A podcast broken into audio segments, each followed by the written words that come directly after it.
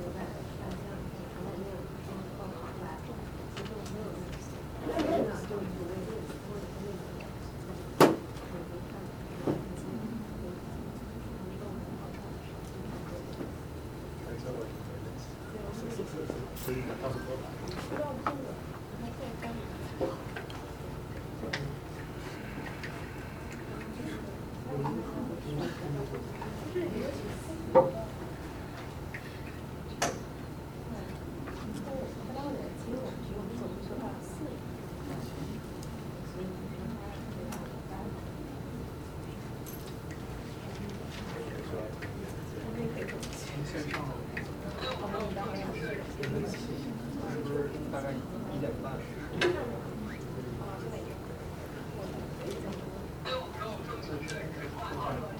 然后我们有一个临时群，对吧？对。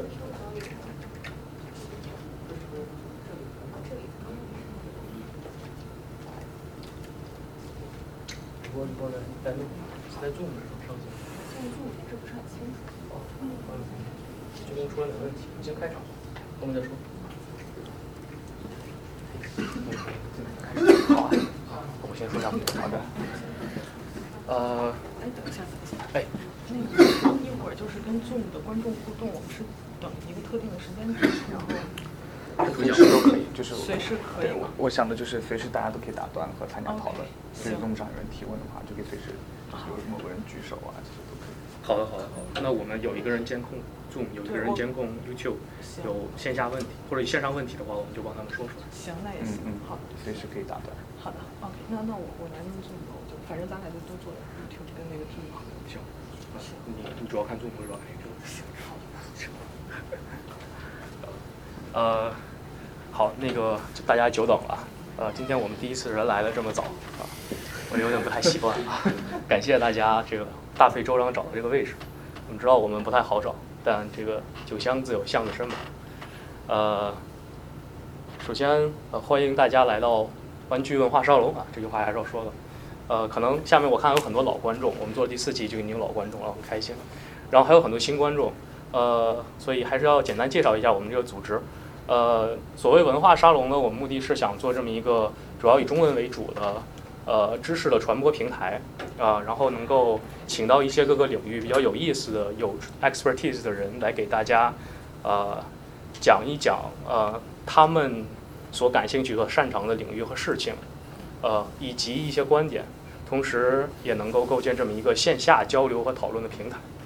呃，沙龙呢，目前还算是一个美国连锁的品牌啊。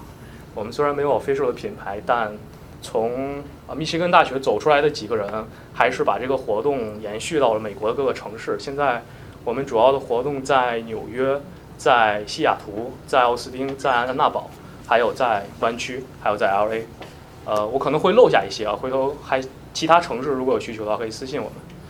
嗯，然后今天我们对正要说到啊，现在坐在那边的是我们今天的合作方，呃，七零六青年社区的湾区负责人。简单的稍微介绍一一小下七零六是个啥，呃为大家一一一头雾水。可以，可以，可以，可以。其实就是这样，就七零六其实就是这次跟那个文化沙龙一起合办这活动嘛。然后七零六它可能比较远一点，它在北京起来的这样一个七零六青年空间。然后呢，我们其实是一二年就开始做，主要是探索新这个青年人的一种新的生活方式，就是其实就是群居，然后办沙龙。我们那边有罗振宇啊，或者许知远这种，就是在北京的一些名人，我们我们有我们会邀请这种文化圈的人，我会办一些这种主题的讲座。啊，我们突然就变成文化圈然后。文化沙龙嘛，对吧？然后这这次的这个讲者刘果，他也是我们七零六的这个这个这个相当于是我们的这个朋友吧，老朋友吧。然后呃，我们这次就是呃，我们在湾区这边呢，其实最近也在开点，全球都在开点。湾区这边我们做了活动，第一次是亚细亚的国大佑的亚细亚孤儿讲起，第二次呢是这个智能和伊甸园，主要讲的是这个人工智能和一些相关的认知哲学的一些个话题。第三期呢是这个呃隐私保护，第四期呢跟这个文化沙龙合办，这次又涉及到了一个非常有趣的这个信息呃自由的这样的一个主题。对，反正大概的话，我们七六可能就是这样的一个这样的一个组织吧。然后就是说，很高兴这次能跟文化沙龙一起，然后合办这次活动。对，希望大家这个感兴趣再找我来了解清楚。过分了，过分了，这个广告我们可以线下再做啊。对 对对，七零六也是一个和我们理念很相似的组织，所以在纽约我们之间就有合作。呃，这个这次的主讲其实也是纽约沙龙那边推荐过来，在那边已经做过同样的话题，然后我们觉得非常。有意思，所以也在这边请到刘果过来给我们讲一些。呃，那这样介绍一下我们主讲吧。对，刘果现在是在呃 Matters 这样一个媒体平台，如果大家不了解的话，赶紧拿出手机搜一搜啊，做 CTO，所以他算是在科技圈和在媒体界的这么一个跨界的角色。呃，他对信息自由和技术的交叉有一些非常有趣的见解。呃，我们希望今天能够呃听到他给我们分享他的观点。呃。照例沙龙开始的时候，还是希望大家对自己做一个简单的自我介绍，大概两到三句就好。呃，说一下自己的名字，然后自己现在的工作或者学习状况，以及我们准备的一个小问题。嗯，呃，今天这个问题其实算是两个问题啊，因为主讲和我都有一个问题想问大家，但是不是很复杂，也非常容易回答。呃，这个问题就是大家首先大家在这个。Coding 方面的背景怎么样？呃，以及啊，对，只需要回答是或者有或者没有就好，就是不是做 coding 相关工作或者不是，啊，呃，另外，当然没有什么严格的界限啊，你觉得自己是，那我觉得你就是啊。呃，这个问题的第二部分呢，呃，一个问题的第二部分就是你觉得目前呃主流或者是最有潜力的公共信息传播平台是什么？只需要回答出他的名字就好。如果你想说一些原因，也可以简单跟我们讲一下原因啊。呃，那就从我自己开始吧，然后到主讲结束。我叫田鹏，呃，我是密歇根大学的博士，现在在湾区的 Applied Materials 工作。嗯，我觉得未来最有希望的平台是抖音。呃，我是。我觉得我是个 coder 啊，然后从这边开始。嗯，我叫石培培，然后现在 Facebook 做 research，然后我觉得未来最有希望的是豆瓣。我们是不是应该统计一下票数是吧？呃，大家大家互相看一看，下呃看到志同道合的人可以加一下微信。然后如果多加那个那个那个群，也可以在群里聊一聊。对，欢欢迎加豆豆友，欢迎加好附加好友。然后我我是呃我是 coder，对。欢迎欢迎。呃，我叫孔维泽，大家好，在 Google Research。呃，我觉得呃知识一个知识传播平台是 Wikipedia，呃肯定是 coder。啊，对，我叫欧阳图，我在苹果公司做工程师。啊，然后，啊，呃，我我我是呃编程人员，然后平台的话，呃，我说不好，我只能说我现在用的最多的就是微信，所以 in the in the short term 我我看不到它会消失的可能性。嗯，大家好，Luna，我在 Google Search 啊，我是做交互设计师，所以不敢当是个不不敢当自己是个 coder。呃，我觉得最有希望平台 Google 吧。可以可以可以。呃，大家好，我叫胡梦蝶，我在 Facebook 做 software engineer，所以算是呃我是科班出身的 coder。科班。呃，因为我本科也学这个，我本科北大新科的。然后我觉得你们说的都很有道理吧？就我觉得短期内还是我最看好抖音。啊，我们六个人有五个答案，非常好，欢迎欢迎。啊，大家好，我叫曹启彤，我现在在斯坦福商学院读政治经济学的博士。然后，因为现在 social science 大家都会写很多 code，所以说我也算个 coder 吧。然后我觉得平台的话，知乎吧。再再提供一个 social media，我是推特 推特的工程师，和 B 相关，纯纯 coder，然后做那个推特上面的信息推送，然后在加入推特之前从来没用过推特，然后 social media 的非活跃用户，所以那你现在用推特吗？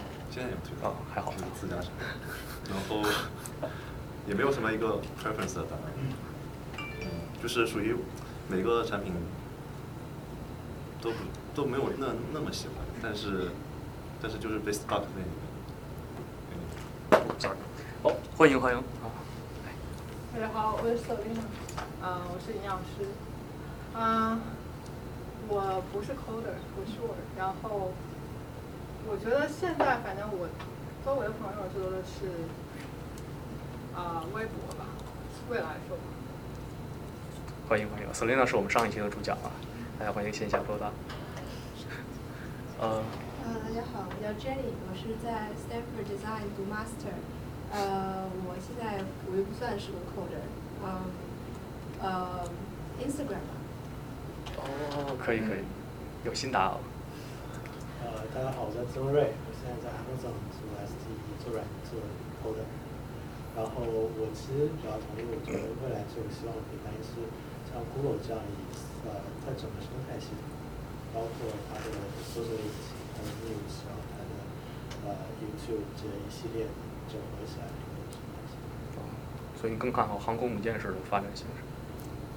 好，欢迎欢迎。大家好，我叫张玉梅，我是 Facebook 男孩。然后平台的话就用豆瓣比较多。欢迎欢迎。大家好，我叫陈彻，我也在 Facebook，我是 coder。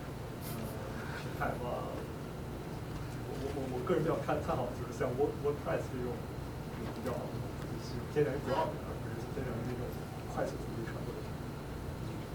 嗯，好的，那你跟主讲应该很聊得来啊。Matters 就是这样的平台。欢迎欢迎。大家好，我叫李科，然后在一个 startup 做 SE。然后平台我个人比较喜欢嗯播客，播客传播平台，Podcast，然后和国内的 Smart。好，呃，顺便打波广告，我们的 Podcast 也刚刚上线啊。谢谢谢谢，我一直在等有人说 Podcast。然后呃，大家搜 Bayers 沙龙对吧？两个 S，然后就可以搜到我们。在哪里呢？在喜马拉雅吗？还是在哪里？呃，我们的 Podcast 就是苹果的官方 Podcast 吧。哦。对。对，搜搜不到可以在微信群小窗户，因为我们刚刚测试。没事儿，请进。呃，你先介绍一下自己再进来。因为我们在介绍环节，我怕漏掉的。呃，可以可以坐下来进。呃，来来来来来来，这边这边，前面那儿有个座位，是不是没有人？这有包。可呃，没关系，我可以。没事，那你先坐后面，对，我们不会忘了你了。呃，那我们进行到下一个。啊，我叫雨婷，我出生的时候雨婷嘛，就是那种。对，然后我在加州大学戴维斯分校念人类学，文化人类学博士。呃，然后我不知道，我平常都我平常都不看这些的。然后如果我想知道什么，我会用，呃，我可能会先用一下 Google，然后我会用 Google Scholar 去搜信息，我比较信赖那个 Scholarly 的 article。明白，所以你对 credibility 的要求比较高。非常高，我不屑看别的，没觉得没啥好看的。可以，Go Google 赢了，下沉的特别好，谢谢谢谢谢谢，欢迎。大家好，我叫周南，我是在环区做那个 data science 工作，主要是定价模型那一块，然后我是 coder。嗯，如果说的平台用的最多，我认为视频是王道，而且不过我嗯觉得稍微长一点的视频会更有利于你的信息的完整性和体系化，所以我推荐的是 YouTube 和 B 站。好，我们一起用爱发电。啊，大家好，我叫李默，呃，我在湾区这边做的环境和能源相关的 R&D，呃，算是半个科的吧。我觉得就是信息自由这个，我粗略的把它分成两块儿，就是一般大家用 social 的需求的这这个一些平台，比如说 Instagram 我用的比较多。然后另外一个就是从信息传播角度来讲，我现在觉得 Git based 的一些平台，GitHub 呀，Git whatever，就是一个非常有趣的，因为最近看到很多很多跟这种 programming 不相关的信息就会被分享在 GitHub 的平台上，然后觉得那里可能是一个所谓的乌托邦。好，这个是个非常有意思的观点，欢迎。呃，大家好，我叫吴志凡，在 Coinbase 做 engineer，所以是个 coder。呃，我觉得 platform 讲一个没说过的吧，我觉得 Reddit 挺好的，因为我比较喜欢自然化的信息。呃，我叫王思佳，我在 Google 做 data analyst。我觉得我算是纯 coder 了。呃，然后平台的话，我我也看好 B 站。我觉得更像一个年轻人的这样一个社区，然后会慢慢发展的很好。好的。呃，大家好，我叫舒丹，然后我在做产品定价，但是我不会 coding。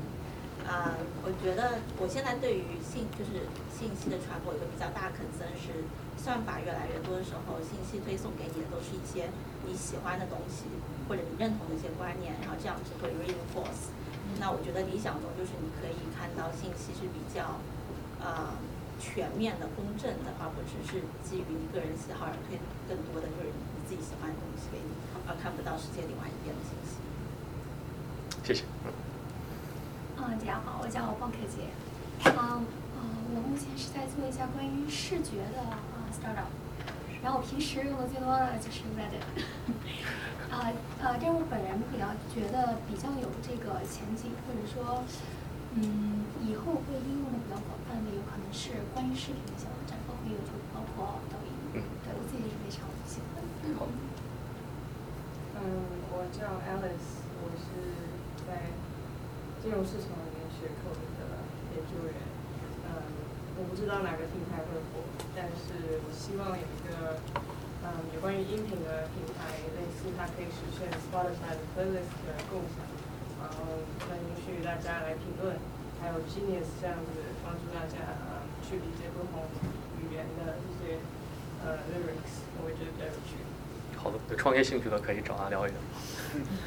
欢迎欢迎。大家好，我叫高瑞然后我是学校的 CSB，然后我我自己平时比较喜欢用的是豆瓣，然后包括我比较喜欢那种，也是比较喜欢博客那种形式的话里面的人搞。之前的端传媒的那种比较喜欢，但是我觉得在前进方面的话，应该是也是视频的形式，就是 B 站、抖音之类的。嗯，然后信息传播的话，我也觉得是 GitHub。哦，好。呃，大家好，我是曹宇辰。呃，我在我刚毕业，所以刚来湾区，在一个 startup 叫 Snowflake Computing 做程序员。然后我个人比较常用的是微信和谷歌。是个直男，然后那个还有一个就是抛出一个就是没有说过的，就是我觉得现在就是很火的，就是那种营销号，啊，对于信息的传播比较，听到关于他们的特别。哦，所以按平台来说还是微信的一部分，但是微信自媒体部分，是吧？那差不多，因为微信很多就疯狂转发。好的，好的，好的，啊，我们欢迎更多的直男加入。我也是直的啊。然后叫王冠，我是呃交互设计师，然后没有太多的 coding 背景。然后我有关注 Matters 大概有一个月，然后我前两天有购买这个赞赏币，就我希望 Matters 可以。付费用户坐前排来的。我希望 Matters 可以发展。好，欢迎欢迎欢迎啊！嗯，大家好，我叫赵毅，我在工作做个。对于平台，我真的没什么见解，就是自己用一下。欢迎。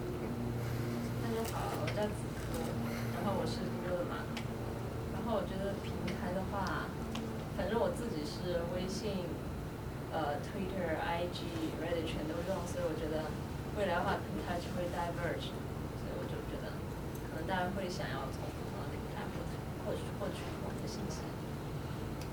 好，欢迎。我是 Zoe，啊，我现在是谷歌的产品经理，但我以前确实也有 coding 背景，所以算是半个 coder 吧。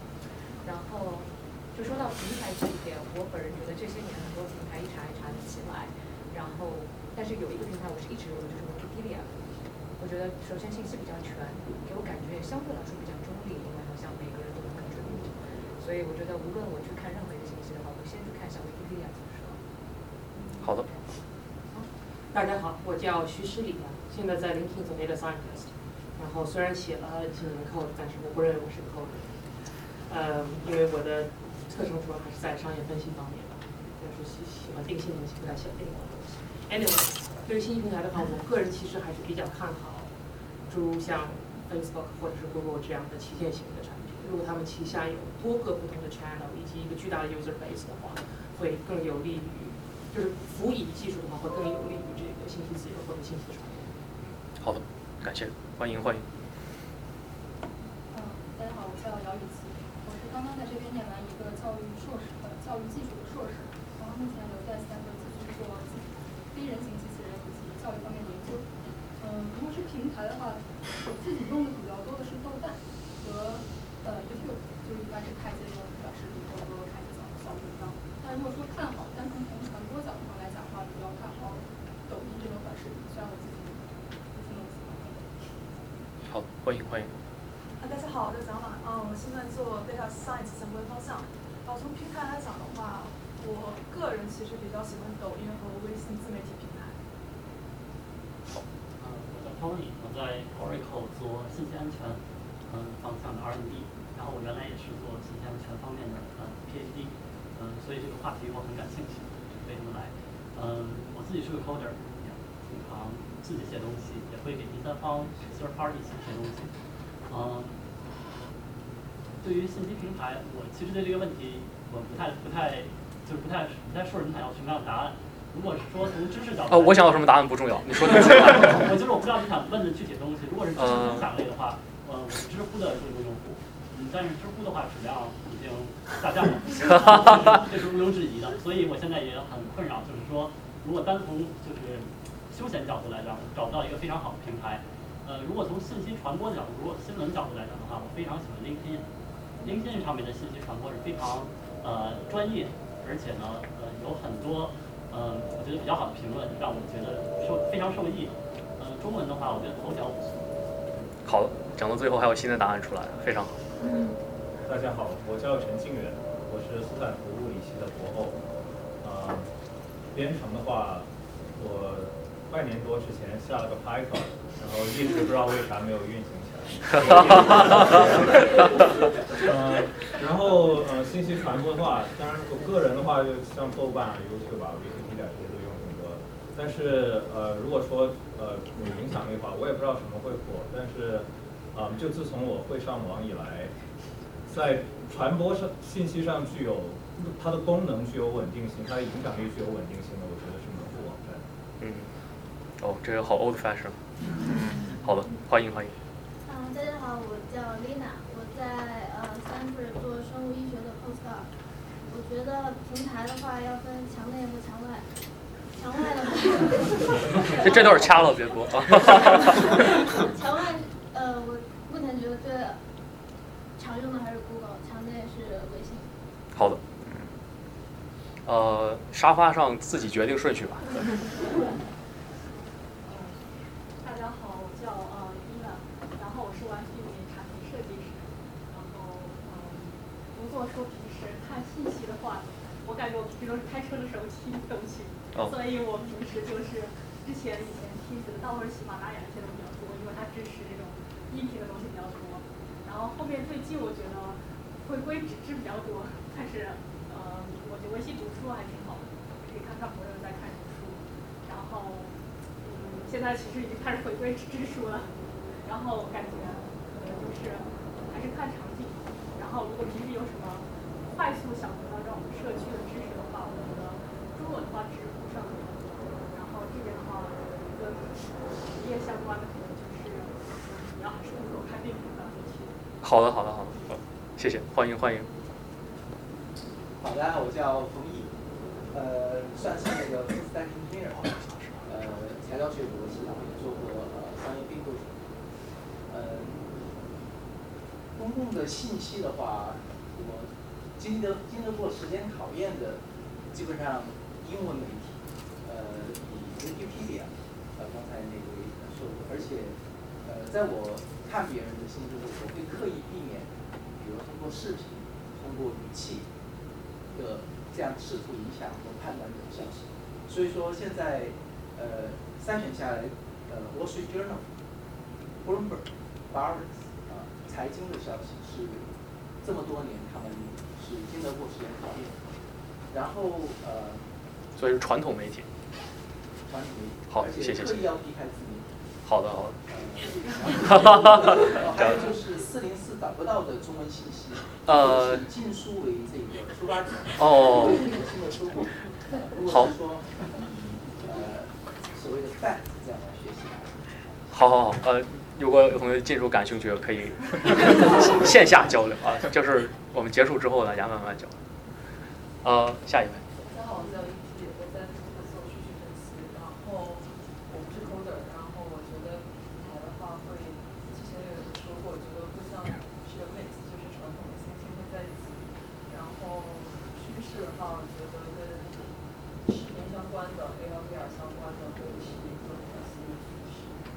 好，的第一期讲的就是这个，大家回去可以看我们的 podcast 啊，啊，随后会上线。呃。欢迎。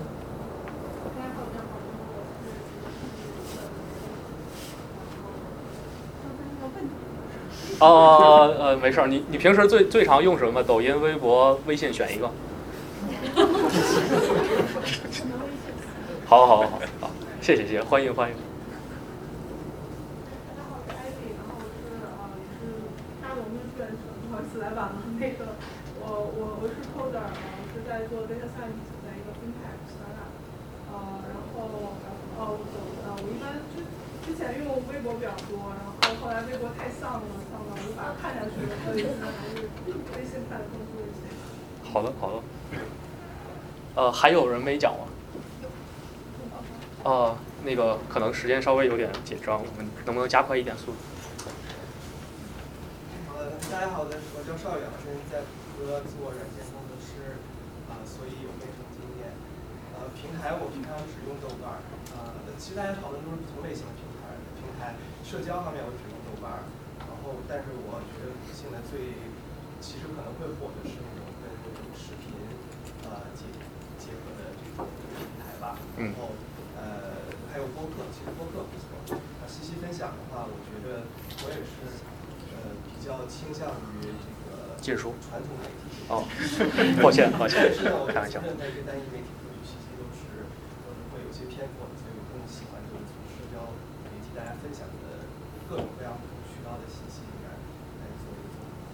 好的，谢谢，欢迎。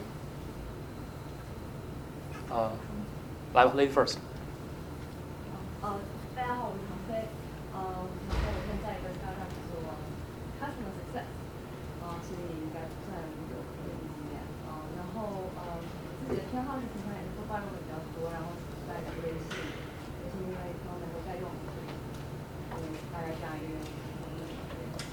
然后我也觉得就是从趋势上来讲，感觉还是一个泛娱乐化，然后这个短视频啊这种比较快速的信息传播，这是一个趋势。但是我我个人有点抵触这个，这个还是会希望就是倾向于在就是其实是怎么讲，就是自己的偏好是有选择的去看一些嗯。就朋友们，或者是呃自己社交圈里面分享的，但是已经被过滤的信息，但是同时我也觉得这是一个可能会造成更多偏见的，就是也就是看到自己的。好的，谢谢，欢迎欢迎。呃，来。呃，我叫子超，我是呃在苹果做硬件的 R&D，然后呃我也是来晚了，这个问题应该是，对我应该是用微信也是比较多，然后。呃，我觉得大家都把所有东西都讲过了，所以我也不后悔讲话。我觉得，呃，如果说，比如说大家，我我有时候就你比如说走在路上，你可能突然间想到一个什么问题，你就很好奇，可能比较冷门什么的。但我觉得好像一般说来，你去搜知乎什么都能够搜到啊某个问题，你可以看看啊这个。首先你可能自己会想一下这个问题，呃，这么冷门的问题，呃，怎么个怎么个。从哪里开始思考之类的？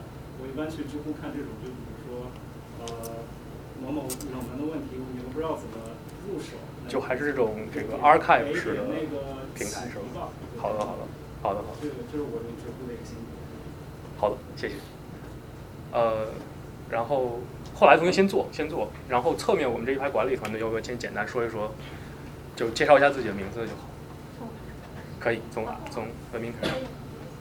啊啊，大家好，我叫 Stanley，然后你觉得用 YouTube 吧，YouTube 怎么？YouTube，好的，欢迎欢迎。呃，大家好，我叫王欣怡，然后我做呃，我是在做产品设计。然后信息平台的话，我我不知道大家有没有想说新的，就是 Medium，然后是我最喜欢的呃平台。就是我因为我自己做产品设计，然后很多很优秀的设计师都在上面就分享自己就是设计的 process，然后是我唯一的一个付费的一个一个信息渠道，然后它是一个介于 online publishing 和博客的这么之间的。然后还有就是三号，我是我喜欢的平台，我会在上面就是发，就是去探索一些就是独立音乐。这样。好的。大家好，我叫周优雅，是做的用户研究员。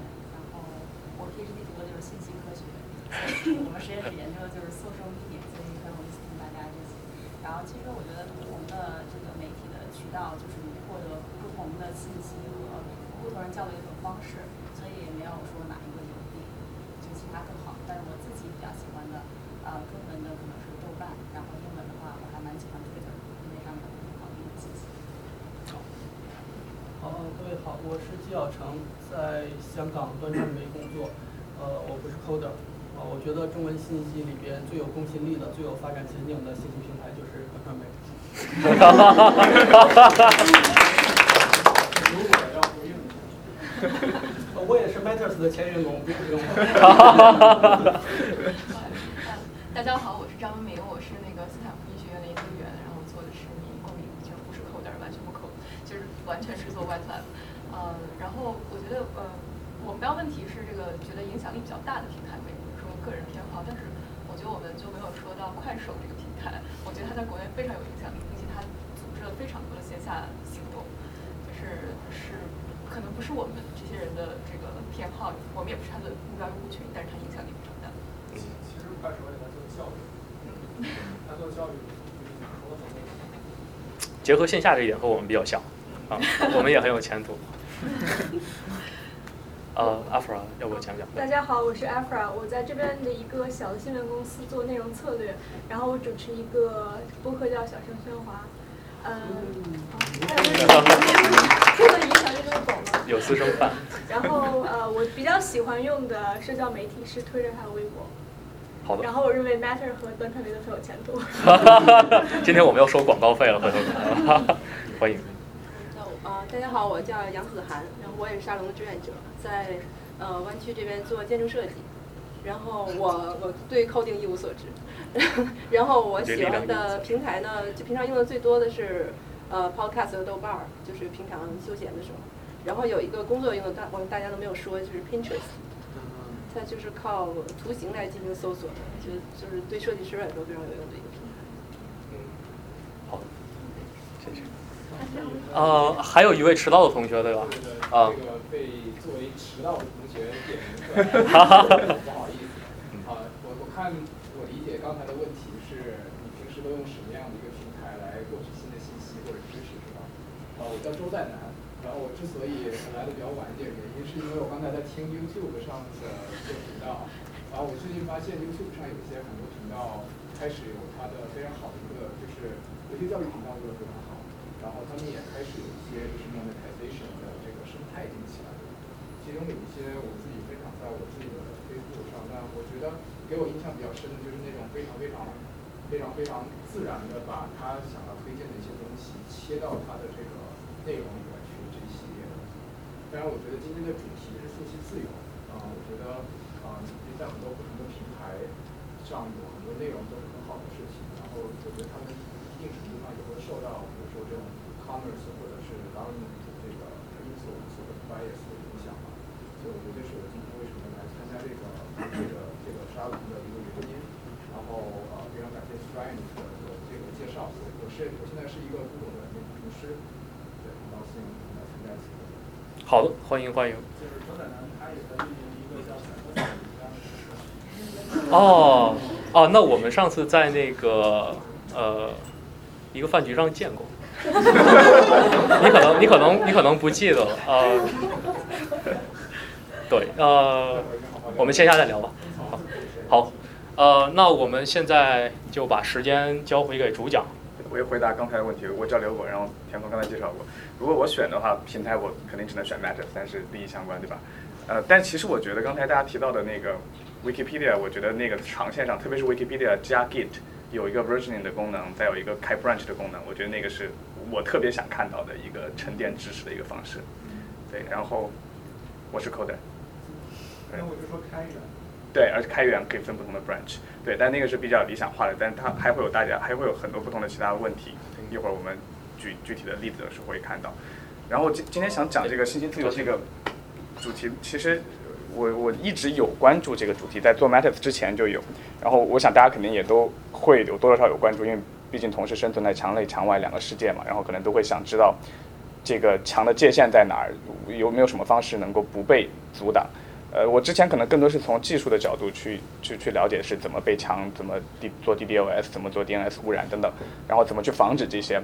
呃，在做 Matas 之后，这个问题变成我我更需要去 systematic 去了解这个信息自由意味着什么。因为在 Matters 我们想做的一件事情是同时能够最大化的去保证言论言论自由。这个 echo 很好。呃，但同时还会让好的内容浮现出来。但这两者就是大家可以看出是矛盾的，因为如果你一旦有所选择内容的话，就一定会有某种形式的 censorship，不管是主动还是被动。呃，但是从之前我在了解技术方面的时候呢，又会发现另外一个很有意思的现象是，当我们通常把这些背后的技术都当成它是呃中立的，它是一个工具的时候，但其实其实技术发展过程当中，大家是掺杂进去了大量的价值观和不同的动机在背后。所以我觉得这个可能是最有价值和大家，特别是不同的专业的人去分享的一个一一个点，也是我今天今天准备的内容。就是我找了一些就过去这三十年来在互联网发展史上的一些跟信息自由相关的一些项目和思潮，特别是他们背后不是由于市场驱动，而是某些 ideology 或者是自己的呃呃就就认为认为让世界变得更好这样的动机的这这些项目，呃来来来跟大家分享。呃，因为现在就是在做 Matter 的时候发现面临的这些问题，怎么设计一个好的信息浮现的平台？它涉及各个领域，不管是技术还是社科、人类学、心理学等等，包括哲学上怎么去定义言论自由等等。呃，所以也是这个分享的过程也是比较想激起大家讨论。虽然我们人比较多，但是如果大家随时有任何想补充或者纠正或者是发散的地方，都请随时打断我我说的，因为。说的东西也就是为了抛砖引玉，能给大家一些一些呃背景吧。那我觉得就是这这三十年的互联网最早的时候，就是信息自由这个这个概念，可能最最明确提出来的一个，可能能追到呃八十年代早期，就是呃当时有一帮人最有名的一个可能是 David Chaum 吧，他们做了一系列研究，这一系列研究的目的都是为了让如何人和人之间可以有信任的去交互，就。我们现在最简单的理解就是以，呃，你有一个公钥可以被你的私钥去去，呃，你你有一对公私钥，然后，呃，别人可以验证你的身份，你可以去签署特定的信息，认为是呃来证明是你自己的。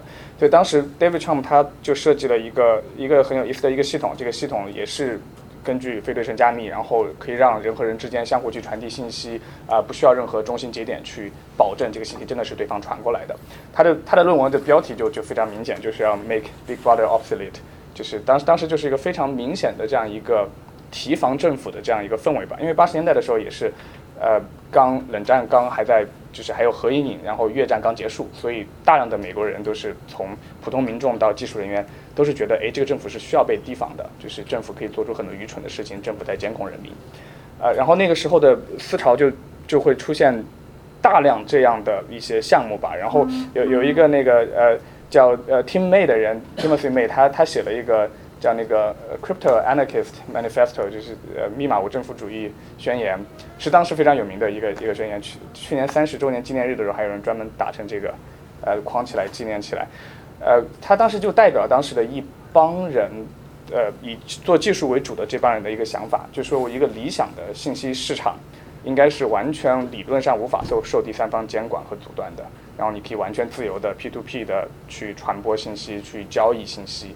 嗯，他描绘的这个乌托邦呢，就是其实影响了非常多人。然后这这这个现在我们倒过倒过头去看，会把它叫叫做这个 crypto anarchist movement。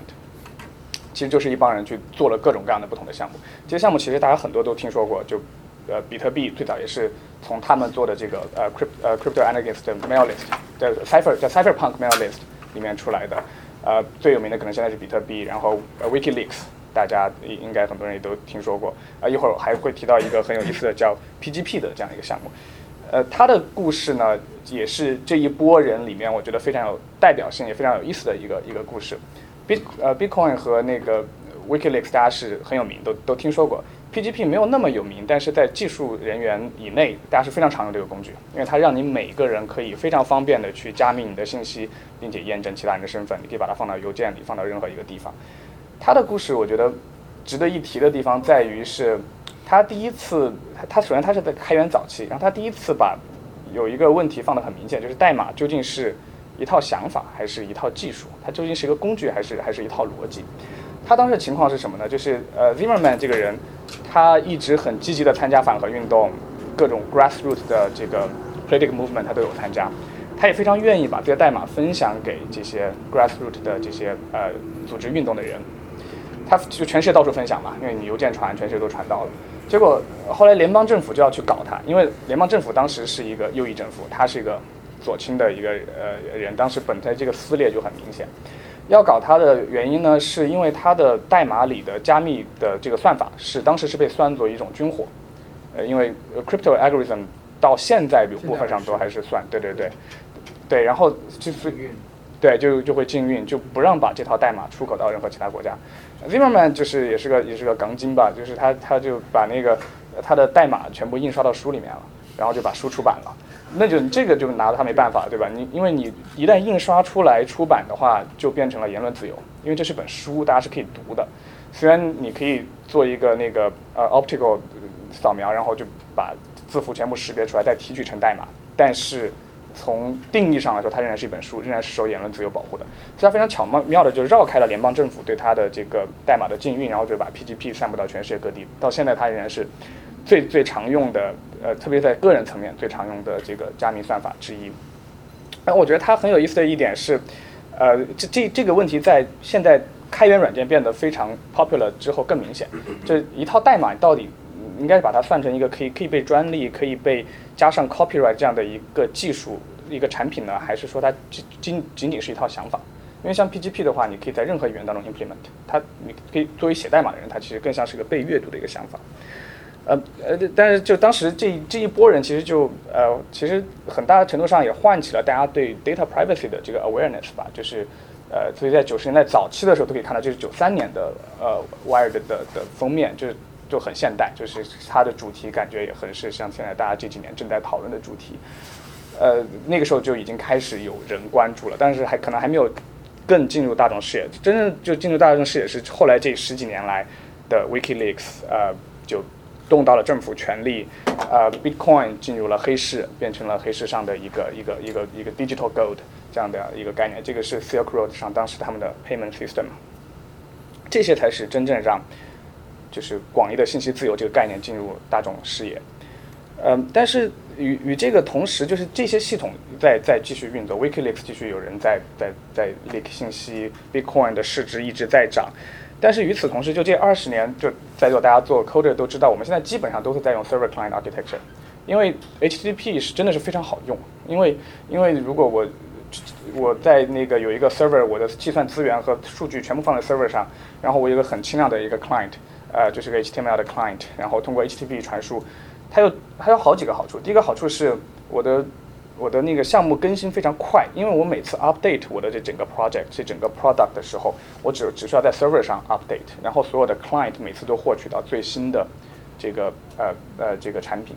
呃，我可能要退一步，就给不是做技术的呃朋友解释这个 server client 的 architecture 的指什么。就我们手机上的所有的 app。它背后都是有一个强大的服务器在进行最多的计算和最大部分的数据的存储，所以每次这个 app 都会去这个服务器上去调取数据。啊，网页更典型，网页是个非常非常轻的一个 client，它从服务器及时调取到手机上，然后呢，这个网页会和背后的服务器进行交互。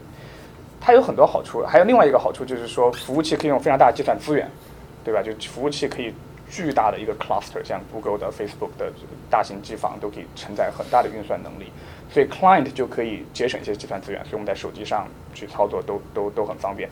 Google Map 这么复杂的路线优化。它全部就是在 server 上完成的，呃，所以它这个这个就开始流行起来了。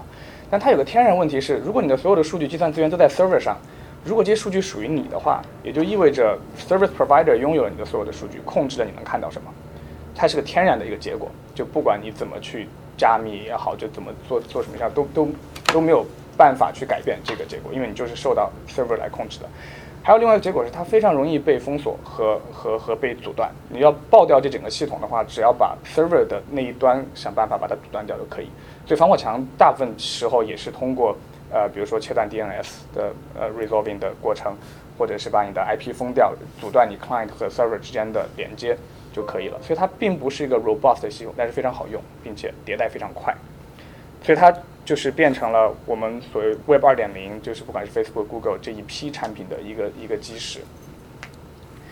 然后，但在这个在此之后，就是我我们刚才开始说的最最开始八十年代那些人想做的那些事儿，基本上都是，呃，就后来的发展方向和他们想做的背道而驰。就是如果你要想一个不受第三方监控的系统的话，其实你不应该要一个 Server Client Architecture，但它是更多是个市场和效率的一个优化的结果。但是在这十几年当中呢，大家还是会继续发现这个问题嘛。但是不是虽然不是在大众的当中发现，但是少部分技术人员还是一直在死磕这个问题的。很有名的一个也很有典型的是 Aaron Swartz，可能在座大家很多人都听过。然后一三年有一个我觉得拍挺好的纪录片，讲他的故事的，叫 The Internet's On Boy，就他他真的是一个互联网之子这样的一个人，就成长在互联网里面，他所有的知识来源于互联网，基本上没有上学。然后他是一个。计算机天才，就是十四岁的时候就参与 RSS 的标准定制，然后应该十五六岁的时候就，呃，和当时哈佛的另外一个法学教授制定了 Creative c o m m o n 的标准，所以呃，然后他也是 Reddit 的联合创始人。刚才有有朋友呃非常喜欢 Reddit，所以他是第三个 Reddit 第三个创始人，呃，所以是非常非常具有就是技术方面的天分，但同时他也对政治上非常敏感。因为他非常坚信的一点是说，信息就是权利，而权利应该下放给每个人，所以他极其反对对软件收费，因为他他的逻辑在于说，软件的复制的编辑成本是零，那你凭什么要收费？我这这东西写出来多 copy 一份给别人就好了，然后所以他觉得这个应该和所有的其他信息一样，是尽可能的散布给每一个大众，所以他也他也就写写了一个 manifesto，就是他叫叫这个那个开放获取游击队宣言，叫那个。Gorilla Open Access Manifesto，然后它里面就想说的就是去号召那些在大学里面和图书馆里面能够去接入好的 paper，能够去调取 JSTOR 的文献、调取 Eversley 的文献的这些人，把 paper 贡献出来，让全世界的人都能够看到。其实就他在他的那个年代还没有，呃，像那个 Library Genius 或者是是嗯，类似另外另外的现在好几个大的呃这些论文的。盗版库还没有，但他就号召大家去做这件事情，这样就是在他看来是一种形式的平权。他这个时候也还非常年轻，且这个时候可能就二十六岁吧。那他二十六岁的时候就差不多已经做完 Reddit，要要退役了，就是要收手，做他更多去 promote 他自己想 promote 的这些这些东西。然后有一个很关键的一个节点是，嗯，在应该是一三年的时候的 SOPA，我不知道大家有没有了解这个事件。就是这个事件，它在表面上是说，美国联邦政府想通过一项法律，要把所有的网上盗版全部 cut 掉。盗版问题，我们现在想来说，应该阻止，对吧？就版权应该是被保护的，创作者权应该被保护。但是上次在，我不知道大家记不记得前段时间在中国视觉中国出了一个问题，就是黑洞的那那个照片，那个事情当时也吵得沸沸扬扬的。因为在版权虽然是可以被保护，但是如果版权被过度保护的话，可以催生大量的版权流氓。而且政府可以利用版权作为一个 censorship 的原因。呃，早期互联网其实不管是 YouTube 也好，还是 Reddit 也好，它的内容库是靠盗版撑起来的。某种意义上，因为没有人去管所以所有的精彩内容都可以在那儿。转发你不用担心自己侵权，但严格来说，有可能转发在某些情况下都是可以算作是呃需要被授权的转载。好，那政府要通过这个，其实背后是有大量其他动机的。然后所有的这些网站的运营方也都知道，所以上面我们可以看到，就是我们现在很熟悉的这些网站，不管是 Wikipedia、Reddit、Wired 还是嗯 Internet Archive、呃 Firefox、Google，基本上都会去参加 4chan，啊 4chan 肯定会在那儿，呃都会去去去去抵制，去通过这个法案。然后 Aaron Swartz 知道这个事情之后，他也他也非常的这个激动，非常的要要插一脚。然后他就很快的去做了一个叫 Demand Progress 的一个 campaign 的平台。这个平台就是呃非常短的时间就聚集了很多人，就是可能有超过一百万的支持者吧。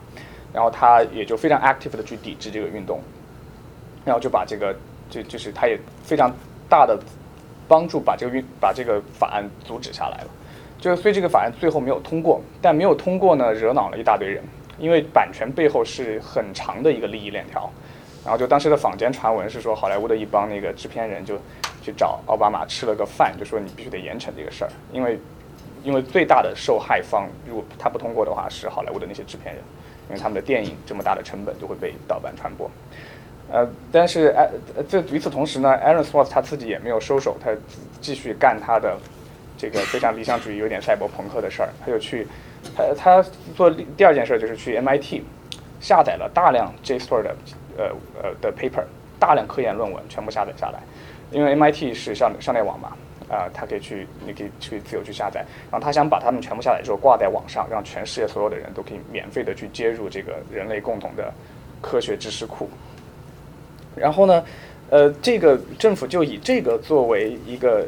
引子或者说一个借口就去搞它，嗯，因为它虽然盗版的论文可能大部分人没有人没有人读，可能是五几年的论文，但是它的版权费都非常高，所以他就会面临非常高、非常严重的指控，不管是从经济上还是要坐牢的年数上。然后 FBI 也就给他各种施压嘛，因为当时当时的那个年代是一一年到一三年的时候，所以那段时间刚好就是像占领华尔街运动啊、阿拉伯之春啊这些都同时在风起云涌，所以政府是非常警惕。这个民粹也好，叫民主也好，就是这个自下而上的力量和建制派的这个这两之间的撕裂，所以他也是被被被被杀鸡给猴看的这样的一个例子。在中央之下，他就最后他自杀了，因为他本身也是个非常敏感的一个人，然后在这个二十六岁的时候就就就就自杀了。那他自杀了之后，就很多人都很不爽。那个 Anonymous，呃，就是呃组织，呃黑黑客匿名组织，就把那个 MIT 和和那个。美国政府的网站就攻掉了，然后就挂上了他的那个呃讣告和和他之前写的那个 manifesto，这当时应该在 MIT 某一个页面上的网站。呃，挂 MIT 是原因是因为 MIT 在这个当中非常配合 FBI 调查，所以大家觉得 MIT 作为一个 hacker 的摇篮，也催生了像 PGP 这样的项目，不应该去去呃所谓帮这个邪恶的这一面吧，建制派的权利。呃，所以就就把这个 target 到了 MIT 头上，然后在他，但在他死了之后，就是这个其实一直在波及，这个运动一直在波及，然后到我们现在其实，到到呃，在在我还做研究的时候，其实学术界以内和学术界以外都经常在讨论这个 open access 的问题，就是 Aaron Swartz 当时带出来的这这一一整个讨论。Science Hub 我不知道大家在做如果做研究的时候有没有经常用，就至少我是经常用的。就如果我不在校内网，我下不了 paper，那我就用 Science Hub。刚才有位提到用那个呃 Google Scholar 搜，但 Google Scholar 搜里面是没有办法直接接入呃 PDF 的，所以有的时候还要向 Science Hub 去去去下 PDF。嗯，然后比如说他去世了之后，嗯，Twitter 上就会有大量的人挂那个 PDF tribute 这个这个 hashtag，这个 tribute 就是 tribute 给 Aaron Swartz，就是科研人员自己把自己写的 paper。贡献出来，开开放版权出来给大家看，也是对他的一个致敬吧。然后近几年，其实欧盟跟进的特别好，欧盟做了一个 Coalition S，就是要打算把，好像是二二年之前吧，把所有就是 public funding 的这些呃 research 全部公开出来，公开给所有人看。然后我觉得这个这个是嗯很有意思的，和之前的 PGP 的那个故事的一个对照，是在于这个是嗯。常常是在说一个公共领域的一个版权问题，这些是否该被公开？而 PGP 那个是说，如果我本身作为创作者，我就有意公开的，我我的我的这一套东西的话，它应该是被放到言论里面来管制，还是放到技术里面来管制？就它同样都是版权的问题，但是我我想它可能是在，呃，在以数字传播、以开源为基础的这样一个传播模式下面的同一个问题的两个不同的侧面。呃，然后但其实就是我我们在说到就是嗯，这二十年来这个 server client architecture 这样的一个中心化的一个结构变成常态的时候，其实有另外一支技术，就是 HTTP 啊或者 HTTPS 以外的一支技术一直在发展，就是基于 P2P 或 decentralization 的这一套技术，他们一直没有死掉，虽然一直打不过 HTTP，呃。大家可以看到，这里面我列出来了一些，就是有的是更偏一个 generalized 的一个协议，有的是更偏一个具体的产品。它一直这些东西一直都在，比如说最早的 Napster 和 Grutella，还有大家肯定都用过的 BitTorrent 和 Emu，这些它比较简单的文件分享功能吧，但是它是 P2P 的，基本上是不依赖任何中心化的 server。然后大家很多人提到的 Git 有的时候我们不把它当成一个呃去中心化软件，但它其实它是为去中心化设计的，因为它可以。你的 origin 可以设任何一个地方，你的 origin 可以设任何一种传输模式，然后你可以在任意时候新开一个新的 branch，然后对不这个原来的 owner 不接受你的 pull pull request，你换一个地方就好。所以它它是中心化 compatible，并且考虑到这些场景的。Bitcoin 不用说了，然后呃，其实迅雷和那个呃快播其实都是去中心化，快播底层是用的 BitTorrent，嗯，然后 Torx 呃 BitMessage 现在刚火起来的 Ethereum 和 IPFS。这些都是都是呃，更多是算是去中心化的协议。那还有一系列配套的给他们做的中心化入口，呃，Open Baza 其实就变成了现代黑市的最暗网上黑市最最最 robust 的一个项目。然后，呃，VeryCD 我不知道可能年纪大一点的朋友可能会 用过，后来它败落掉了。GitHub 大家肯定都用过，Coinbase 今天也有今天有 Coinbase 的朋友，呃，OB One、Steemit 这些都是。配套搭建在这一套就是去中心化上的，它它有一些好处，就是说它就更难被控制、更难被审核、也更难被封锁。但是它一直打不过呃主流的 Web 二点零的平台，Facebook、Google 这些。这个当中就有刚才说到的 Server Client Architecture 的优势了，因为它迭代非常非常快。呃，还有一个优势是这些东西都不能保证版权，因为它都非常适合盗版。就就是说到刚才 copyright 的那个问题，因为你是 P2P 的话，你就可以传播任意东西，没有人能够管，没有人管得着，那就一定是很容易传播盗版了。但是现在就是到到最近几年，等呃区块链技术开始成熟了之后，下面的这一中间这一堆东西，它其实就是用区块搭建在区块链之上的这样的去中心化的平台，它有一个特点就是它能够去保证版权，因为呃有区块链之后，你有个 global namespace 和 identity 这样的一个概念了，就可以。建构版权和支付这样这样的一些一些操作，我我不知道大家有没有任何评论的可以随时，因为我我看见大家应该都有很多想法，但是如果如果有有任何想补充的话，就可以随时来。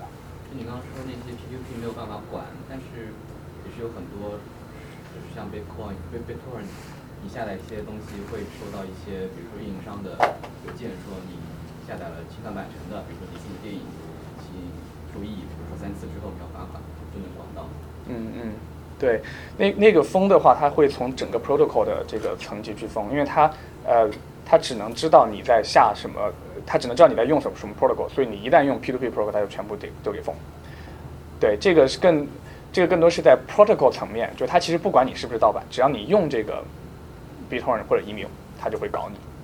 然后有很多人也在 argue 说，运营商没有权利这么做。就之后一会儿我也会提到，就是 net neutrality 网络中性的这个问题，现在是大家讨论的多比较一个话题。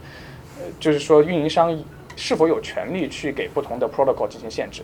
凭什么 HTTP 就是可以去 OK 可以去走的？谢谢。然后凭什么这个 BitTorrent 或者 Email 就不能要要给它限速？对，但是它是有办法去封锁。一会儿我也会讲到，就是从根源上，如果 ISP 要防止 ISP 对信息进行封锁的话，现在也有一些新的思路，但是那个更更早、更更在萌芽期一点。你能不能解释一下为什么区块链可以让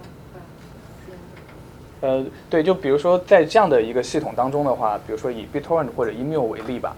呃，你你其实用户你不需要一个稳定的身份，或者他他你没有一个稳定的身份，你可能会有一堆公司要对，嗯，但是你的对象，你操作的对象都是文件，所以我想要一个文件，我就去这个网络里面抓文件，通过一个叫 DHT 的一个数据结构，查找到这个文文件在哪，然后把它 P to P 的传输过来。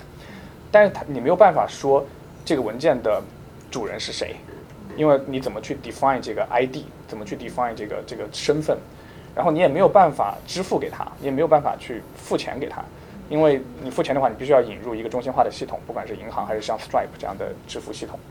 呃，但是加上了比特币或者是其他形式区块链之后，你有一个 global namespace 在上面，就是是有这个身份的嘛，就是你的你的钱包实际上就是一个身份，所以你可以在这个系统当中，你可以说它属于某一个地址，某一个地址的这个人是他的这个作品的所有者，这样你就可以给他钱，可以给他，然后呃 copyright 就可以属于他了，就可以构建这么一个 copyright 和身份的概念了。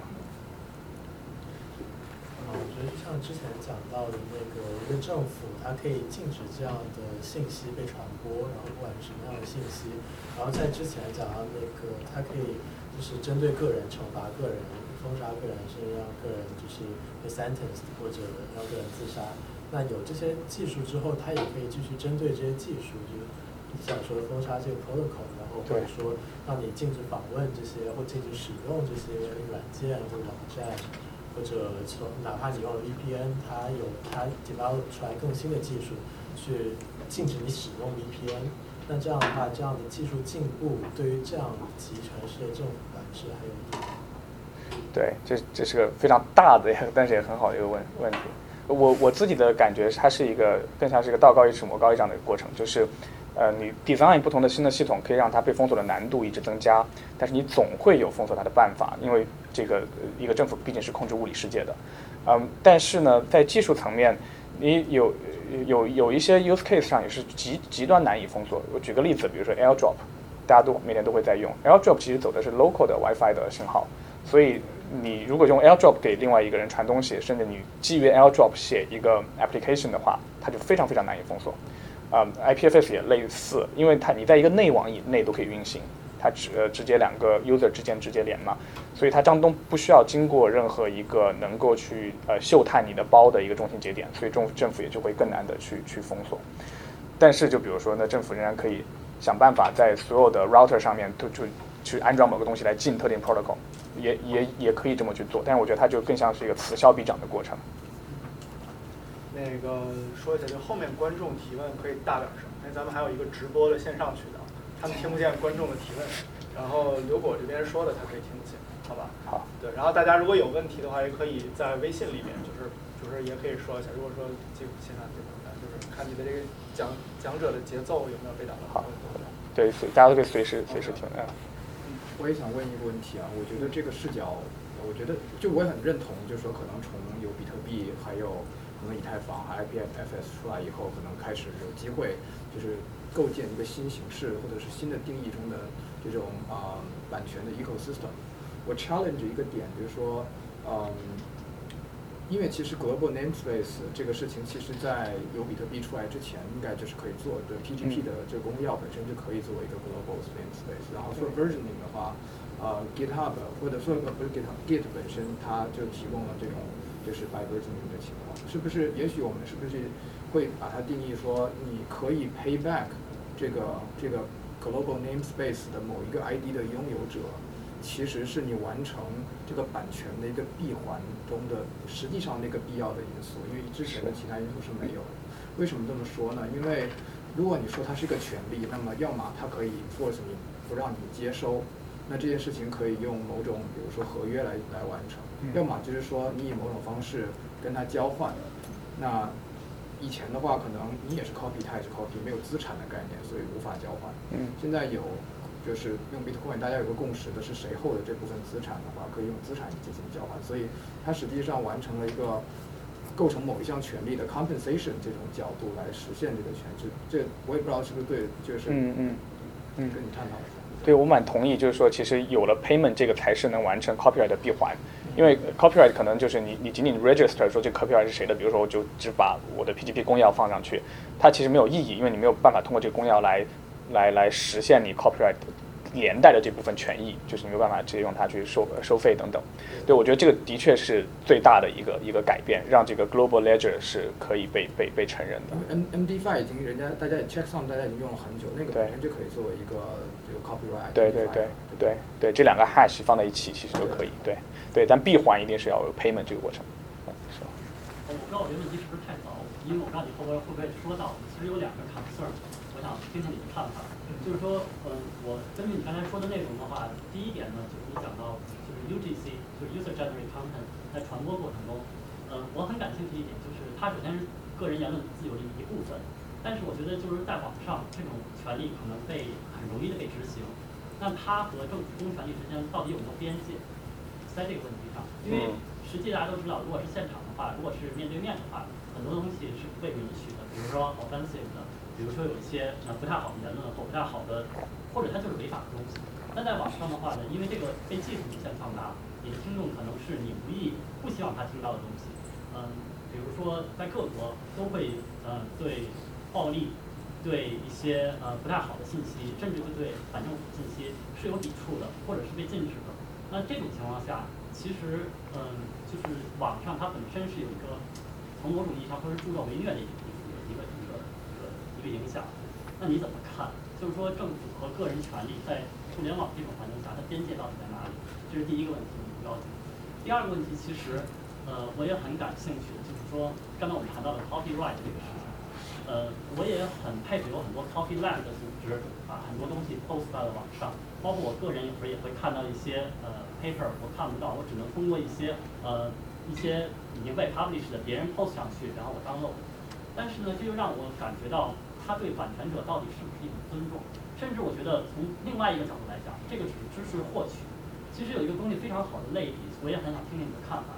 就像比如有些呃药厂，它做出了专利药，同样也有盗版药，这个事情实际上已经被传播的很多了。这些实际上都不是知识的传播了，而是救命。那在这种情况下，你是我们应该在这种技术的情况下，如何保障这个专利人的权利？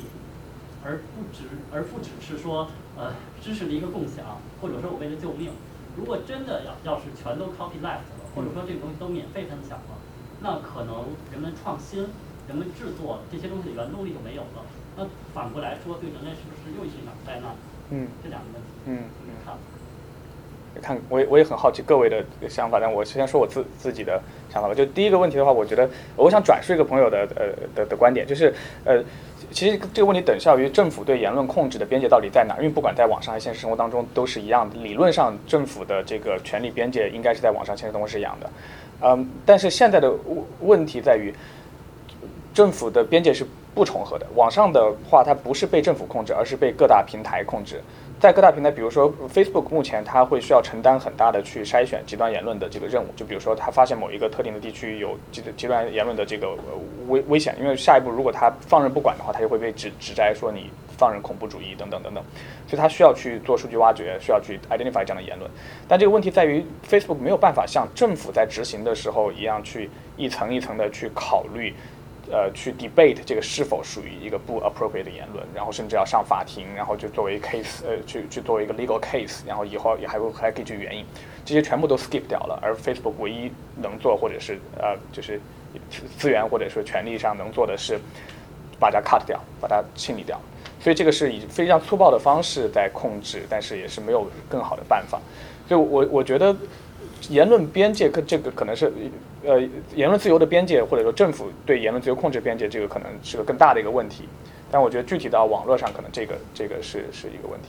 然后第二个，嗯，呃，你刚刚说的第二个问题的话，嗯，我觉得很难说哪些嗯内容是该被 copyright protected，哪些内容该就是 copy left 去去大家去散布的。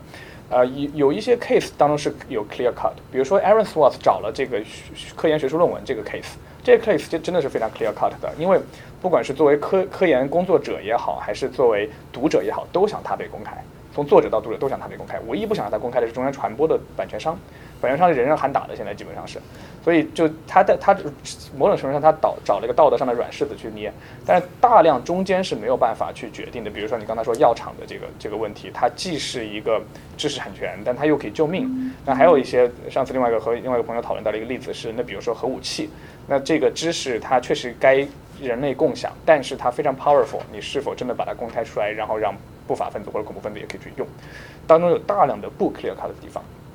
但我觉得，就对我个人来说，我觉得它，呃，如果我了解了这些之后，对于个人我会有所选择。比如说，我在选一个工具、一个类型的工具的时候，我可以选择 open source over closed source，我会选择公开信息 over private 信息，我会支持作为一个创作者或者说作为一个研究员，我会支持 open access 的 journal instead of closed access 的 journal。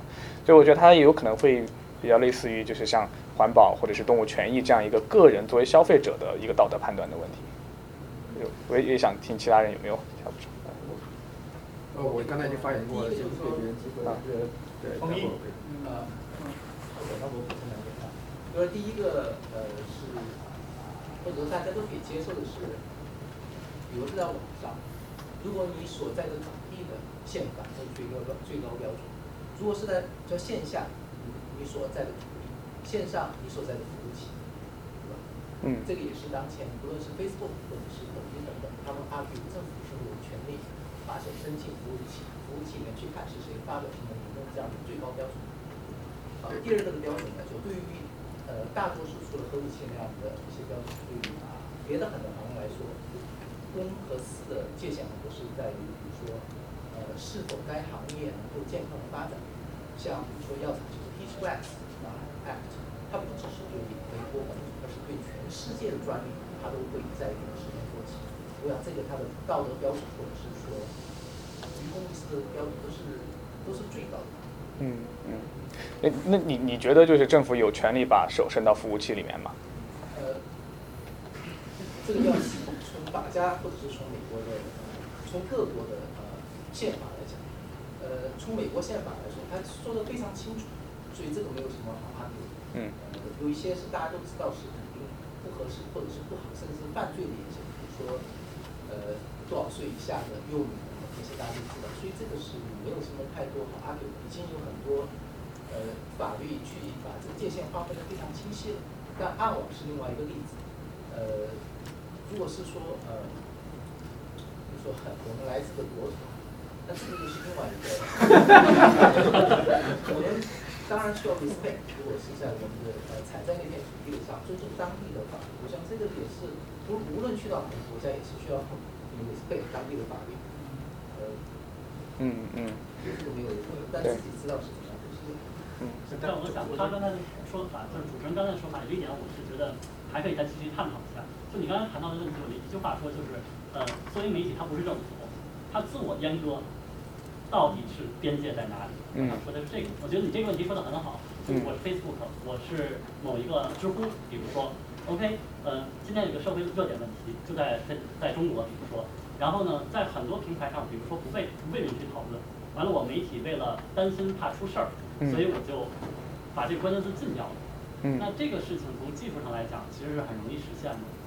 对。但我想我想知道的话，就是说，这种事情到底会有多大的道德风险？嗯嗯。你也可以加入两点。我觉得咱们这样，咱们先控制一下时间，然后我们一会儿呢可以说有一个线下的一个讨论，或者在这活动，因为我们这场地呢是租到几点？OK，所以说那个你后面内容有没有讲完？先把内容啊，咱们先保证这 PPT 先先录完，然后咱们再一点点那个，好吧？好，我我先录 PPT，顺便顺便想着那个。咱们一会儿这个讨论可以随时自由进行，对，但是就是说我是想保证他这内容能说完。好，后面内容不是很多吧？后面内容还可以一半吧。那个，因为我看过这个 PPT，就是这个分这个 PPT 是为沙漠圆桌准备的，对吧？对对对。所以我觉得主讲人可能会更喜欢一个讨论的氛围，主讲人控制节奏吧。哎，好。那这样的话，那你那就我有一个问题。啊，你说。没有没有，就其实我觉得刚才那个讨论其实特别有意思，但是我就是说他那个冯毅提的这一点，就是说有法律当然要遵守法律，但是我觉得他一开始提的一点是无政府主义，就所有这些东西的发发界其实是在于无政府主义。就其实你仔细去思考这个 copyleft，它其实解决一个问题，它其实主要是说，就是一个是是是一个产权问题，对吧？你就说这个知识摆在这个世界上，物理定律这什么乱七八糟的定律，对吧？它不是人所有的，人是自认为自己有对东西有一个拥有权。我发现了这东西应该属于我，但这事儿不是这样的，对吧？你只是发现者，你不是创造者。所以说，从人类社会角度上来讲，刚才这哥们儿提到，他是要鼓励这种发现行为，那可能要有 copyright。但是就是说，实际上这个你其实只是从中获益，你并不是真的所有，对吧？你自己去想，人是有边界的，人就活一百年，你没有办法真的所有，你真的所有，它也不是一个 healthy 的一个一个 word，这是第一点。第二点是关于关于那个无政府主义，就是说，其实就是说，其实刚才提这个 platform，就 multi platform，其实有一点在基于现在的这个互联网，哪个 platform 更好？其实不一定有某个 platform 更好，其实更重要是背后的 community。这 community 他在他自己全盛的这个二十岁到三十岁之间，天天就是没事儿干，思考自己的人生到底要往哪边走。然后到三十岁、四十岁开始中年危机，对吧？就每一个阶段这个人生，它其实有不同的这个不同的这个考量的东西。你说豆瓣儿，今天大家都觉得是哦，我我是豆瓣儿，你们是其他，嗯，你不行。但其实豆瓣儿这些人他会老，对不对？就像，对吧？会啊，是吧？一起中年危机。就是你们新人来了之后，他还是有一个信息的一个权利分布，就是信息的话语权是掌握在老的那部分人。新人来了之后，他觉得没有受到重视，他可能会开一个豆瓣儿 Plus 或者怎么样，就是类似于这个 Snapchat 跟 Facebook 的关系。所以说，其实它最重要其实是它这个 community，这些这些人他永远都会存在。但最重要是 community，但 community 它可能出现现在我觉得有两点，第一点是匿名性，第二是开源。对吧？就是说，现在可能就是说，这个这个这个这个这个开源运动，其实像阿帕奇啊，或者说很多东西，这个刚才其实南哥提到这 GitHub 或者像 Wiki 啊这些，其实我觉得是一个很好的一个一个 community 的这样的一个运作方式。阿帕奇呢，可能也是一个开源运动，它可以让这种大家用这种开源的方式去 work out 一个 community 的形式，又有 copyright copyright 又有 copyright，对吧？就又是自由分布，但是呢，它这个社区里面的这个主要的 contributor，它是会 get 一个 fame，对吧？就是可能就是这样。我个人的就是两点补充，就是嗯嗯，对对对对对我我我想接你说的就是无政府主义这个思路，也回到你刚才说的那个问题。我觉得无政府主义这个思路实实际上是呃它是实然的，就是它可以用于解释历史上和下一步会怎么发生，因为每一个 project。它肯定首要都是为了保证自己用户的权益，它不会先主动进行自我阉割，一定是受到外力，就是政府要去搞它，就比如 Facebook 受到了这个压力之后，它才会开始去自我阉割。然后有个非常有意思的一个例子就是 Mastodon，Mastodon 就是呃它算是一个分布式的这样的一个，也不叫分布，它 federated 的一个一个 Twitter，就是你每一个人都可以架这样一个服务器，然后上面 host 一帮人和 Twitter 很像，但是呢，你的这个域名是和呃 email 很像，你是名字 at somewhere。然后你会有一个 host，所以呢，它的一个好处就是，如果我现在的这个 host 倒掉了，或者它阉自我阉割的太厉害，我就换一个 host，呃，所以它就散布在全世界各地。然后你会发现，全世界各地的这些项目，它都会去，呃，最后 adapt 到了当地法律。就比如说，大部分地方可能是对。呃，比如说儿童色情擦边球这种问题是非常非常切的非常干净的，就是因为这是底线嘛。但日本相对容忍度高一点，因为有动漫的这个文化支撑着，对，所以所以他就如果你有有动漫同号的这一些很多人常常会受到这种呃 censorship 的困扰，就会挪到日本的那个服务器上去。所以它最后你就会变成了呃，在这种模式下就会变成这个虚拟世界，它如果没有现实世界前置，它就会一直发展，把这个自由空间打得非常非常的大。让它受到这个物理世界钳制了之后，再开始压缩自己，adapt 成这个和物理世界类似的一个空间，最后你会发现，就是取决于服务器在哪个地理位置，就给给了多大的这个权益。我我我觉得这个就是就 echo 你刚才说的这一点，就是我这张现象，我觉得我们也观察到。不过我我我会从另外一个角度讲，就是刚才大家讲到说政府应该哪些言论应该被禁止，哪些言论不应该去被禁止的。然后我觉得可以让大家，就是可以向大家提出一个一个问题，就是什么是言论，什么是禁止？就是我们今天讨论的是互联网上的言论，然后它都在各个平台上传播。但其实人类开始有大范围言论这个概念，最早其实很难追溯到就是那个古腾堡古腾堡印刷机发明之前。如果你每封信都得手写，其实谈不上什么言论，基本上都是 P to P 的信件。然后第二就是什么是政府？就现代国家的政府概念本身也是很晚才出现的，所以当我们问这个问题的时候，其实大家已经在脑海中想象出了一个共识的 authority，然后觉得这个 authority 大家应该在这儿达成，并且由它来 enforce。比如说我们现在问这个屋子里面的人说，现在有个人说了很不合适的话，此专业你是不是应该把它 censor 掉？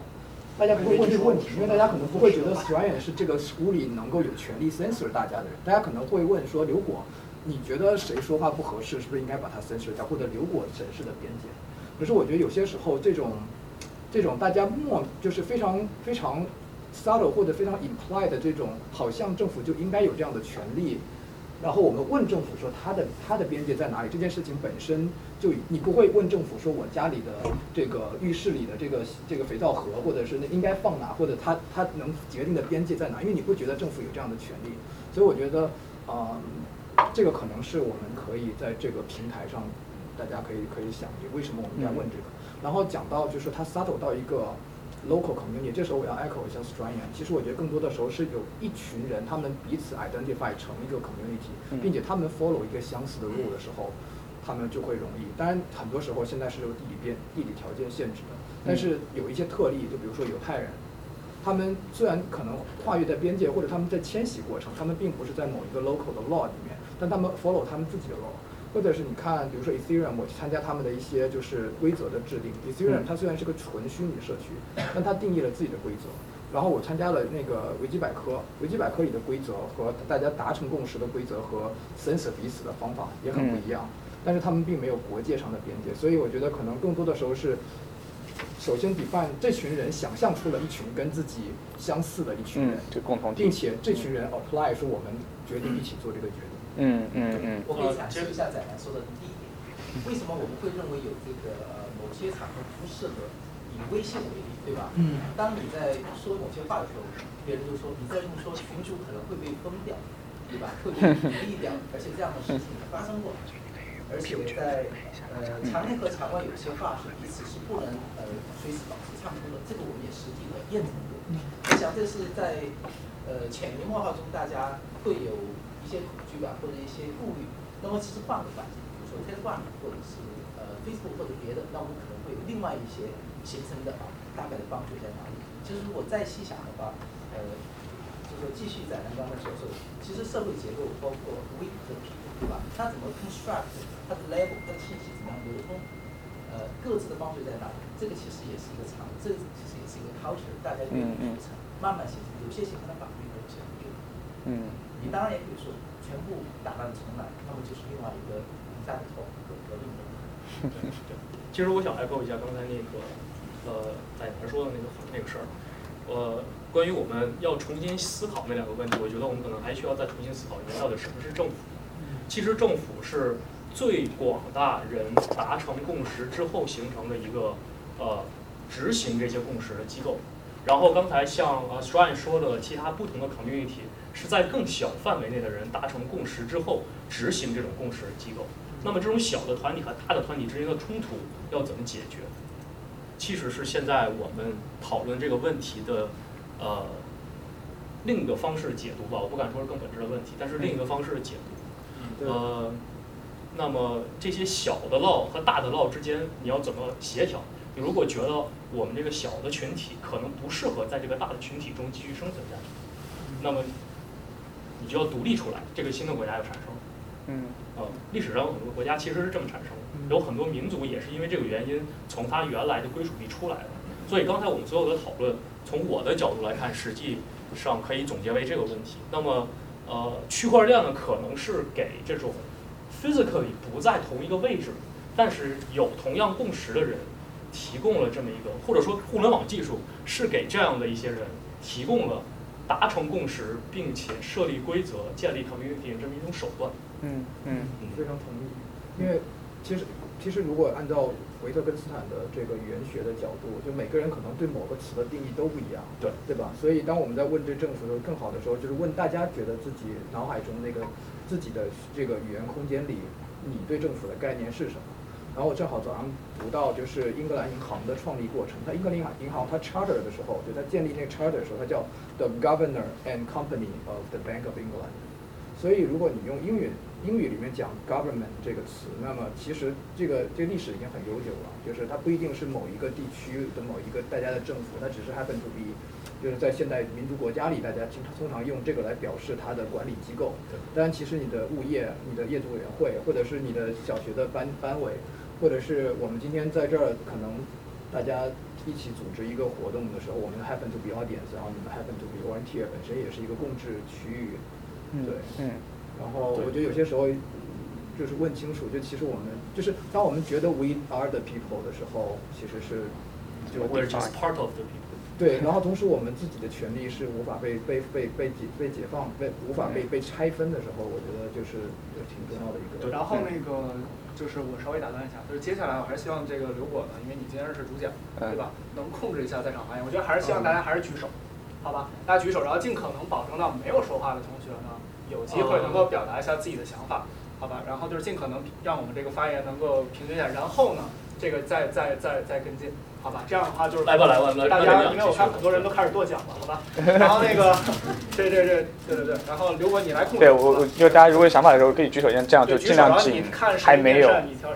对，还 还没有说过话的那个朋友可以可以可以多说一点。啊，你你说。好的，对，呃，我也在听了他们一些讲话，然后呢，很多呢，我们就会从从就会从比较 human 的那个角度来谈，说我们这个 censorship 你怎么定义，你怎么定义谁 censor 谁这个东西啊。啊那有很多的定义。那我现在在我在谈技术方面，就是这引起我一个思考，就是说我们在考虑这些 protocol 的时候，the first principle 就是 freedom, open, no no restrict。嗯。那从某种角度来说，他们确实在谈，就是说有时候不是 government 要 censor 这个东西，是某一某一类人要 censor 这个东西。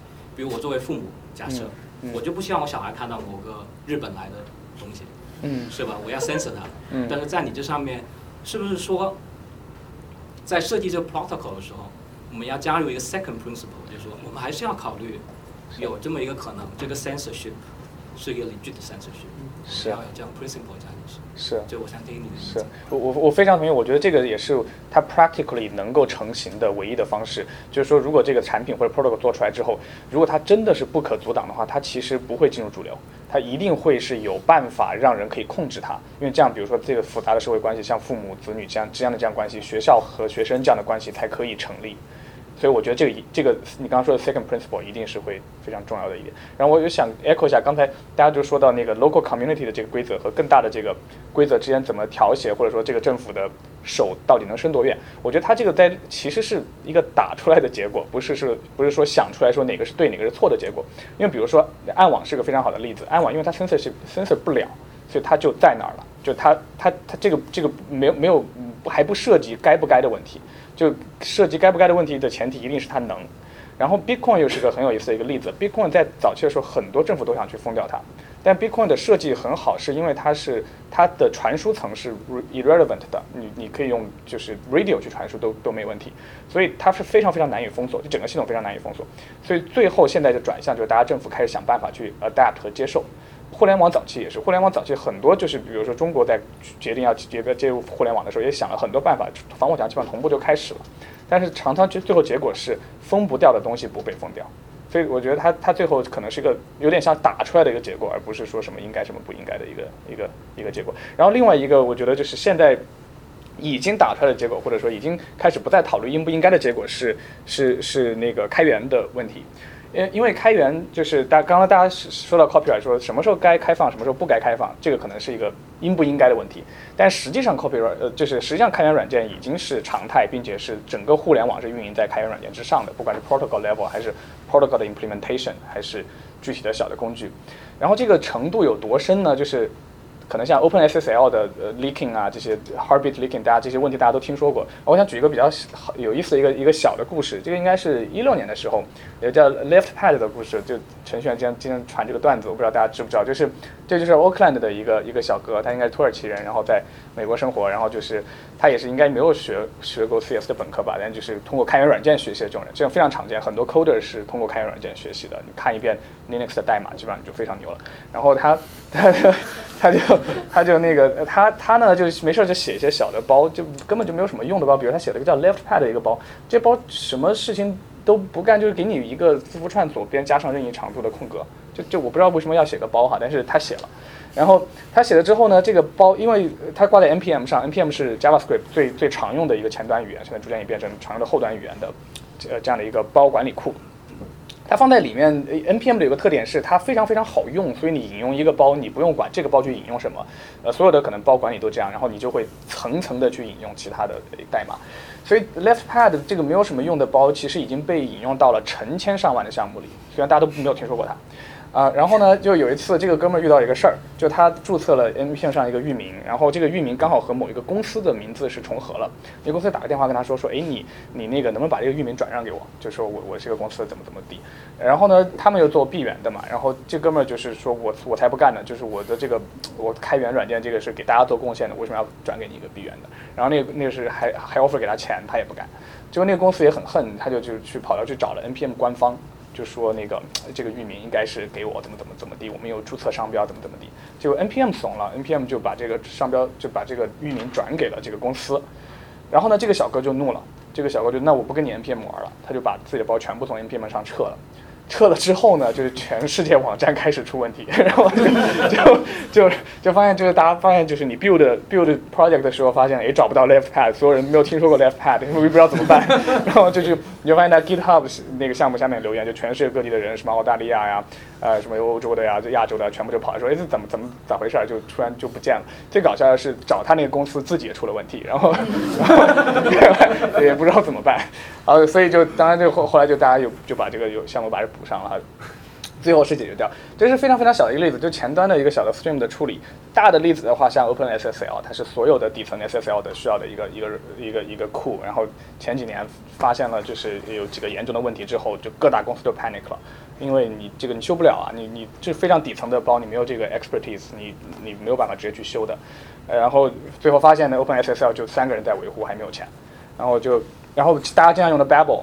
呃，就是前端，如果大家写前端的 Babel，就只有一个人维护，然后，呃，那哥们儿每天都看着很丧，但是他是控制了所有前端建构的 关键层，对，但但是就现在大家都建在这样的一个呃 open source 的 ecosystem 上面，虽然就说我们还在 debate copyright 该怎么保护信息自由的边界在什么地方，呃，开源这样的一个。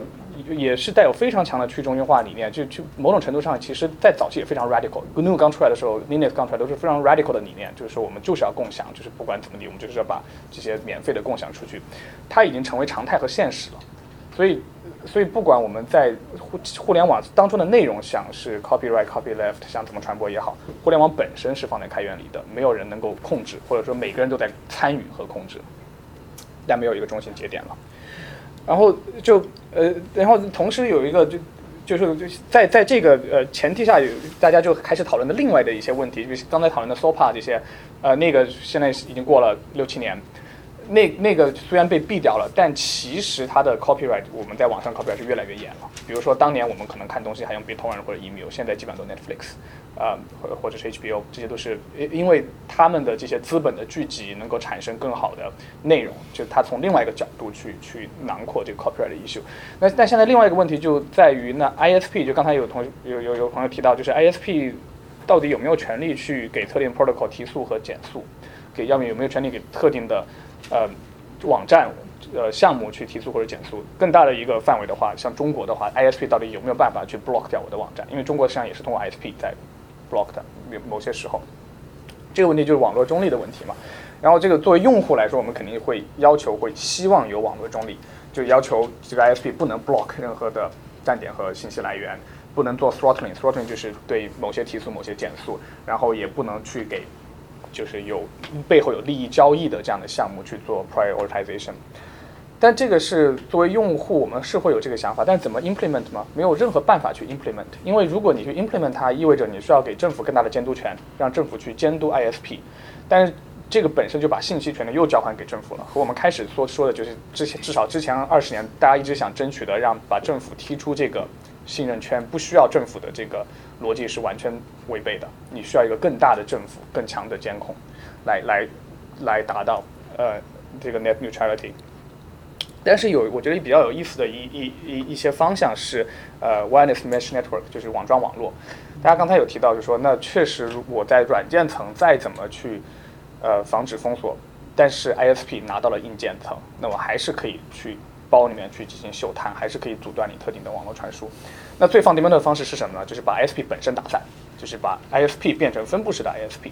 那这个技术上是可以做到的，虽然从经济和效率上不一定有效，啊，但是有很多还是我觉得还是蛮多蛮 exciting 的项目在做。呃，左边这个是应该是现在全世界最大的一个 mesh network 的一个一个项目，在德国。德国一直是我不知道为什么在在信息自由方面，德国一直最激进的一个国家，不知道跟是不是跟二战的这个有关系。但是呃，它就是全国现在有四百四百多个 community 都在做呃这个 mesh network。它的运作方式呢，就是你的所有的 community 之间。呃，你所有的这个信号发射器之间都是 P2P 连接的，所以你共享的是整个呃 network，然后你之间发发的信号，就如果我这个时候上面叠加一层分布式的软件层的话，它就直接 P2P 的走了，不用经过 DNS server 啊这些，啊，但同时简单说一下什么是 mesh network？对，mesh network 就是我们我们刚才有提到这个 server client 这个 architecture 嘛，我们正常情况下用的信号都需要经过我本地的这个呃。这个信号管道，然后进入 local 呃 ISP server，不管是 AT&T 还是呃呃 Verizon 还是任何的这个，中间有个大的 data center 一个数据交换中心，然后呢，它再给你一层一层分发到更远的地方，呃，然后但是 mesh network 它的逻辑不是这样的，它是我有很多不同的信号塔，我先保证这些信号塔之间每个 P2P 的连接，它都是平级的，它没有一个层级关系，没有一个下层逐渐到上层的这样一个平级关系，它们 P2P 连接之后呢？有任何一个点当中或收到了另外一个信号，它都可以转接给其他点，所以它就是就是就是一个呃 P2P 的所有节点都平级的这样的一个信号网络，它非常适合高密度的地方，因为有一个很明显的特点是看到，如果我现在正在有一个文件，然后你正好也需要一个文件，我传过去非常非常快，这是 local 就传了。如果要走传统的 ISP 的话，还需要绕绕到 AT&T 的服务器，然后再回来。这是所以在高密度地区，它实际上是效率是非常非常高的。但还有一点就是，你当中节点不会被任何人控制，AT&T 可以去改变我的呃流量的这个速度的配比。但是在 Mesh Network 里面的话，每个人都可以架一个节点，我都可以控制这个节点到底转发什么流量。呃，所以就就是把 ISP 的这个呃 Internet Service Provider 整个功能打散了。所以在德国的话，这个是做的比较比较多的，不光是德国，也散布到周边国家，然后。现在已经比较成型，然后很多人都在使用。纽约的话，也有一个在在 Brooklyn 地区有一个，现在可能也是有四百多个节点的这样的一个在运维的一个 Mesh Network。呃，所以它它其实就是它有有望在更 fundamental 的层面解决一些一一些问题吧。包括之前我在有一次去非洲的时候，就呃看到有一个很有趣的现象是，他们形成了一个能源网络的 Mesh Network，就是能源网络也也大家也能想象它有类似的问题，对吧？能源网络的话，你是从中心的发电站传过来，还是如果说每家都有个太阳能板的话，那我大家可以去一块儿去相互之间传输电能和存储电能。而能源网络现在逐渐的趋势是，能源网络会和信息网络叠加，因为它们俩就是在基建上是很类似的。所以在非洲有很多项目开始做，在这些地方很 remote 的地方的 mesh network，因为它在 remote 地方也也是也是非常实用的。所以这算是一个方向。虽然说它的商业的 business application 和和大规模的，就是这和能和 ISP 竞争的 application 啊，完全还没有出来，但是算是一个呃有希望的一个方向吧。让它也非常好，能够有潜力和就是现在刚起来的 blockchain 的技术结合，因为 blockchain 是呃可以给你在软件层上分布式，并且就比如说每一个节点到底用了多少流量，它可以自动计费嘛，就这些是你有一个共识可以在里面，所以很多这些项目当中也会和 blockchain 进行整合。然后 blockchain 就是就进入到另外一个很有意思的问题了，因为所有就包括我现在我会非常关注这个议题，甚至大家很多人在关注这个议题，都是因为。呃，blockchain 比特币带出来的这一批技术，大家觉得，哎，有可能好像能做一个更好的一个系统，然后它确实是有这个可能性的，但是它技术上挑战又非常非常多。呃，比如说，如果我们要做一个新的这个。基于 blockchain 的整套 distributed 的这个 network stack 的话，它其实会和之前传统看起来很不一样。然后大概就是这是我找的一个呃分层的一个方式吧。它大概会需要分这么几个层，每一层都需要完成之后，你最后才能到这个 application layer。但目前其实当中的每一层都还没有那么可靠。虽然说这个可以是逐渐演变的一个过程，啊，但是呃看起来还是仍然是一个 promising 的一个方向。然后在这个里面最有意思的一个点是，它可以形成一个叫呃 distributed decentralized autonomous organization 这样的一个概念，就叫道的这样呃一一个概念嘛。这个概念就完全延伸到技术以外了。因为如果有有 smart contract 有有呃智能合约这样的方式，它带来最大改变，一方面是说刚才我们提到的这个 copyright 和 payment 这个闭环可以回来了。还有一个很重要的原因是你基于嗯。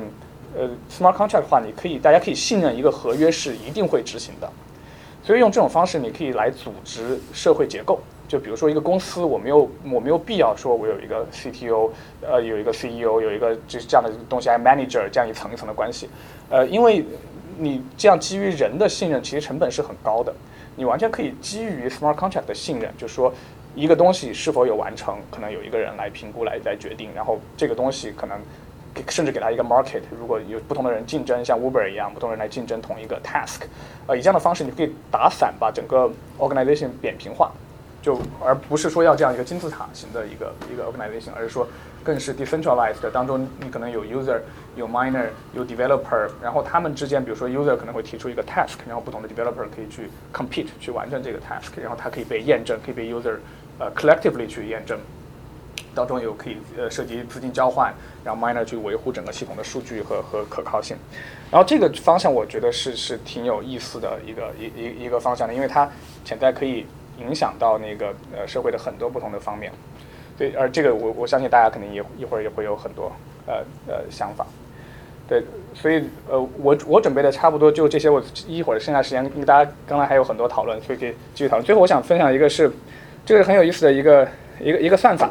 然后刚才我们不是一直说到分布式嘛，然后这个算法它叫 Electric Sheep，它是一套分型的算法，但当然它有非常多不同的 parameter，它不是用通常的机器学习的训练方式。而它是也是用一种算是 distributed 的的训练方式吧。每一个下载了这个软件的人呢，你都可以去点一个上或者一个下，表示你喜欢这个 pattern 还是不喜欢这个 pattern。所以全世界的人都都用他们的共同的审美来决定哪个 pattern 好看，哪个 pattern 不好看。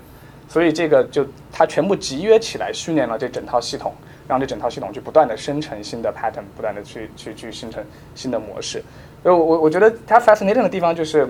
呃，它虽然没有任何一个个人在控制，但是就像很多时候一些分布式的组织一样，它会涌现出一些非常有意思的特性。所以我觉得这些特性可能就是，不管在想到道，或者说下一步像这个，呃，呃，开源软件的发展的话，会觉得它最最有意思的一点吧，就在于它的不可预测性。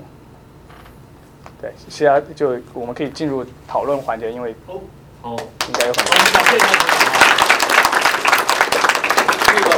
呃，我们大概还有四十五分钟留下来，所以可以进行非常 extensive 的讨论。呃，大家就自由发言吧，来。哦，我刚刚想讲的，就是我觉得关于信息自由很本质一个问题，就是权利的问题，就是说谁来制定信息，哪些信息应该流通，哪些信息不应该流通，谁来制定这个标准，然后谁来执行这件事情。然后现在很多时候我们看到各种 authority 在做这件事情。有的时候是政府却限制了儿童色情，有的时候是一些公司或者平台，比如说 Facebook，说我不接受这方面政治广告，或者呃一些抖音说我完全不接受政治广告，在这个大选期间，那它就限制了政治广告的信息自由。然后那是谁来限制这个标准？就是取决于谁赋予他们这个权利。我觉得很多时候我们说到应该遵守当地的法律。应该以政府以宪法为基础。当时我们也讲到，就是说，这是因为这反映了就是整个社会最大共同体的它的呃最大共识。但我认为这很多时候是一个很理想的概念，就是说，像社会契约，我们会说政府是基于就人民的共识而成立的，但很多时候它其实并不是这样。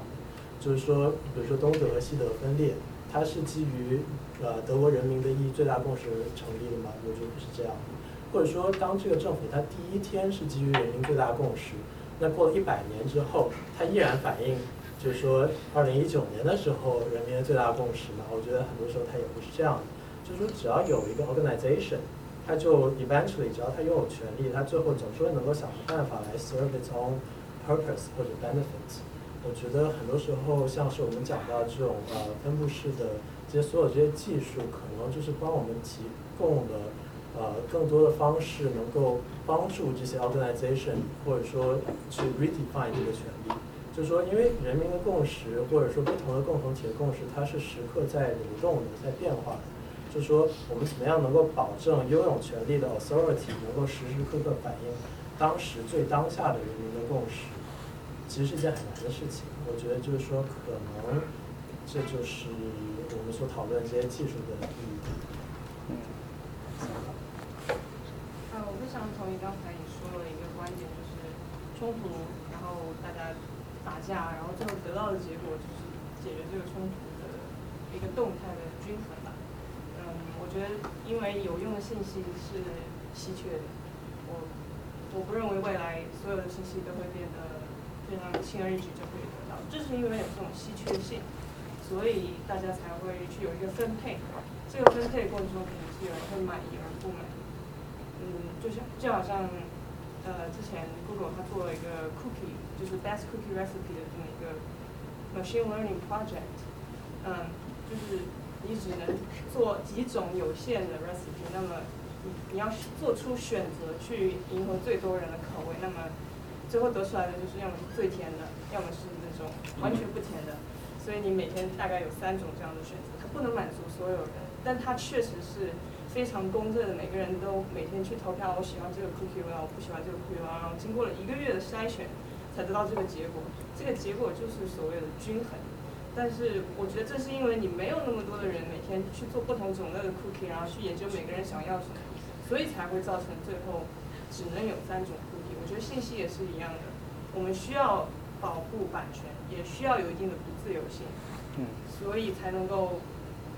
去促使大家不断去创造有用的信息，然后去分享它。嗯嗯，我也是最近的一个想法，也是就是你刚才说的，就是如何满足尽量多不同人的这个需求，以及你刚才说就是怎么去 redefine 这个控制的这个边界。然后我觉得两者可能特别好的都是利用市场本身的机制，因为就是比如说作为每一个呃产品，它自己肯定都是想方设法满足自己的用户群。然后呢，政府想方设法控制它。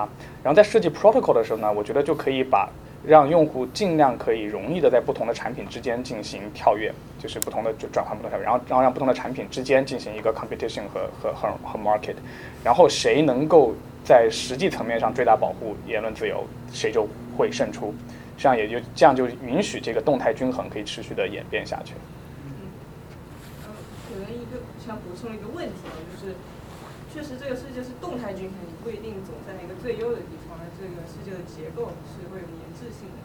那么，如果你发现一个小的 community 跟大的 community 它的利益有冲突的时候，如果你要去争取这个变化，有哪些好的办法可以让你更快的争取到？嗯嗯。这个是我们真正应该讨论的事情。嗯嗯，或者从技术上怎么 enable 其他人尽快的去争取到这些对我觉得就是其实我们今天听这个讲座我觉得就是赖上我们。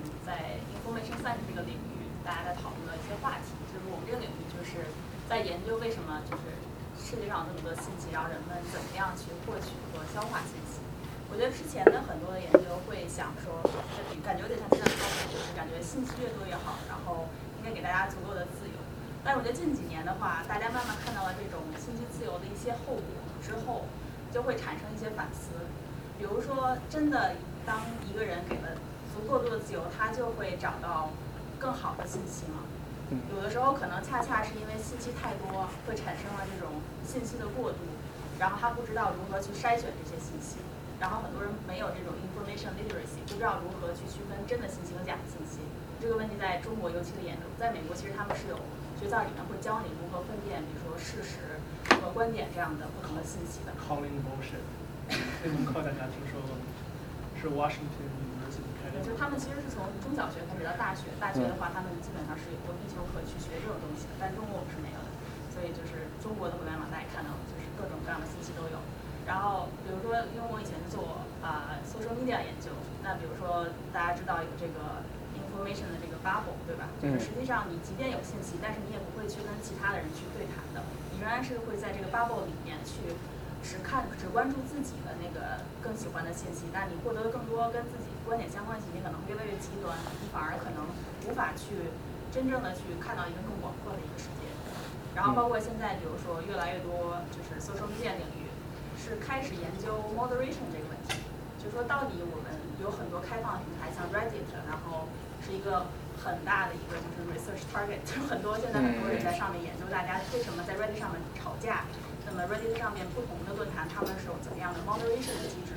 实际上，在他们自己在做一些 censorship，因为他们发现不能够让这个信息完全的去开放，然后不能让所有人想说什么就说什么。嗯。就如果你想达到一个真正比较对社会有益的一个讨论的话，你实际上是要做一些 censorship。嗯。我想听一下你对这个串，你有没有就是感受到类似的这种串的一些其他对吧？有有，我我觉得可以，可能可以补充两点。我我觉得就是在就比如在产品设计上的时候，这有两个东西就是天然矛盾的，一个是如何让用户找到他感兴趣的内容，和如何保证没有 censorship 和平等对待内容，这两者一定是矛盾的。因为如果你让用户找到他会感兴趣的内容，你就会把它陷在 filter bubble 里。呃，如果你不把它现在 filter bubble 里的话，它就不会认为你的平台能够找到感兴趣的内容，所以这两者是天然矛盾的。所以就是呃，我就或者另外一个角度就是你也是你刚才说的，就不是所有的人都有能力在信息当中，呃，去找到在信息海洋当中找到自己想要的信息。但换个角度也是，其实不是所有人都想，不是所有人都想要去找到就是能给自己带带来新的 insight 的信息，因为不是所有人都想突破自己的 filter bubble。所以在产品设计上，我觉得就这会变成一个。我们只能 target 特定用用户群，只能 target 那些本来就想要去突破自己 filter bubble 和同温层的这些用户群，只能去满足他们的需求。否则的话，就是这这个问题可能就更多是个教育问题了，可能可能更多是个教育，或者说是那些呃艺术家或者创作者写写小说的那些人才能就打开这些人的这个脑海的的的，而不是一个产品能做的事情。还需要的是这个教育问题。然后还有一个点就是最近因为多，然后有 learning 的 bias，然后呃 discrimination 的问题。比如说这么多的信息，还有很多信息可能这些信息的收集者或者 contributor，它是来源于特定的群体的，比如说他是呃 geek 这样的群体，他是男性。那么这些人在 contribute 这些信息的时候，就会忽略一部分的人。那比如说比较极端的例子，像最近一些嗯，比如说整个比如说 gaming community 对女性 gaming 的一种一种这个 bias 和 discrimination，在推特上有很多讨论。然后比如说最近知道大家有没有听到，就是国内有一个人做了一个 Pornhub，就是 porn 的一个就是面孔识别的一个软件，去识别女性的面孔和 identity。嗯。就是这些人，他们因为恰恰是因为来自一个特定的群体，他有一些这个呃 mindset，然后他认为自己很 powerful 掌握了这些 technology，然后他认为这是这是信息，我可以 他用它做任何的事情。实际上现在学术界有一个讨论，包括李飞飞他现在在斯坦福做的事情，就是他从中国回来讲，他就在做 AI 的 ethics，就是伦理的问题。他他的 argument 就是，大概就是我们在教育的过程当中，应该比如说掌握技术的人去做这些系统的人，他们应该意识到这些问题。就这可能跟甚至跟 market 跟 government 没有关系，而它可能是有一些人类的核心价值，一些伦理的东西，必须要根植在我们的 education 里面。我们不仅不仅应该教大家去做 coding，而且应该教大家。什么东西我们可以做什么？嗯嗯，对我我特别同意，我觉得很很多其实问题的根源可能都是在于在教育层面上的跨学科，就是比如说有技术背景、有技术能力去去做产品的这些人，需要能够去去学 ethics，需要去了解不管哲学还是。还是道德当中的一些基本的原理和大家一些共识，然后倒过来，computer literacy 也应该成为一个更广泛被推广的，就让中小学生能够去参与技术的伦理讨论的这样一个前提。但是像上次跟一个朋友讨论的时候，但他有一个很有意思的一个观点也很有意思，就我们都在想说，如果 computer literacy 能够去推广的话，这个问题可能会好很多，对吧？每个人的这个能力都更强，也也更也更知道它背后的机制是怎么运作的。但是如果 computer knowledge, computer science 真的变成了一种 literacy 的要求之后的话，这种知识其实本身也会带来一种权利不平等，因为并不会所有的人都有这个脑力和条件和教育条件去去理解，那他就会和资本一样，就是现在因为资本已经带来一个巨大的不平等，有钱的人和没有钱的人的这个权利在社会当中的权利地位差异会非常大。那之后如果这样也变成一个常态之后，那会不会这个 computer literacy 会加剧这样权利的不平等。你了解这个世界，能够掌控这个世界的人和不了解的人，又会在这个社会当中生存生生存的处境就会差异非常大，这可能就会带来的另外一个无法解决的 side effect。就学术界大家就在想这件事儿，可能就是已经想很多年了。就是这个涉及到 diversity inclusion in programming，就我们现在也也做这件事情，工作一下。嗯。但我觉得现在也有很多计算机平权吧，就是不需要 coding。很多东西像谷歌那个模模型训练也是点点点就可以训练模型，嗯嗯，对吧？就我觉得这可能都是一个串。过去也有这样的事情，读写在过去其实是一个很很很 expensive 的一个事情，luxury 的事情，或者什么。对。但今天其实就大家都有。对，包括打字也是。我提供一个观点，我觉得你刚才说的很有意思，但是我记得就是说，只是做一个类比啊，就是说，呃，你刚才说这个不平等，资本的不平等已经造成了很严重的这个后果，现在那个。可能有人会脱定，有人不会脱定，会更加剧这个不平等。呃，我看到一个说法很有意思，我不表示我同意，但我只是跟你 share 这个观点。呃，好像是英国的一次，大概是政府级和呃印度的一个合作，完了以后呢，双方呢有一次交谈，谈到这么一个观点，他说呀，那个工业革命之前，英国的识字率非常低，但是工业革命以后呢，英国的识字率下非常高。说工业革命实际倒推了，或者用中国话叫倒逼的改革，使人们更多的开始学习知识、现代科技。他说呢，呃，我们现在看到了一个新的机会，就是现在信息革命已经呃已经大概有二十二三十年了发展。说呢，呃，从原来可能英国大概百分之零点几的会变成，大概现在已经到了百分之十几，甚至到快到百分之二十了。他说，人类有没有可能随着这个二十一世纪的发展，这个 coding 真的成为了一种必必备的技能？所以从这个角度来讲，我不一不一秒是同意，因为还有很多人不会 coding，或者很多人不喜欢 coding。但是他说这个以后会不会进入一个基础教育？呃，换句话说，我们开玩笑的说，以后进入高考可不可能？嗯，这个只是说，只是说一种 已经有这个趋势了。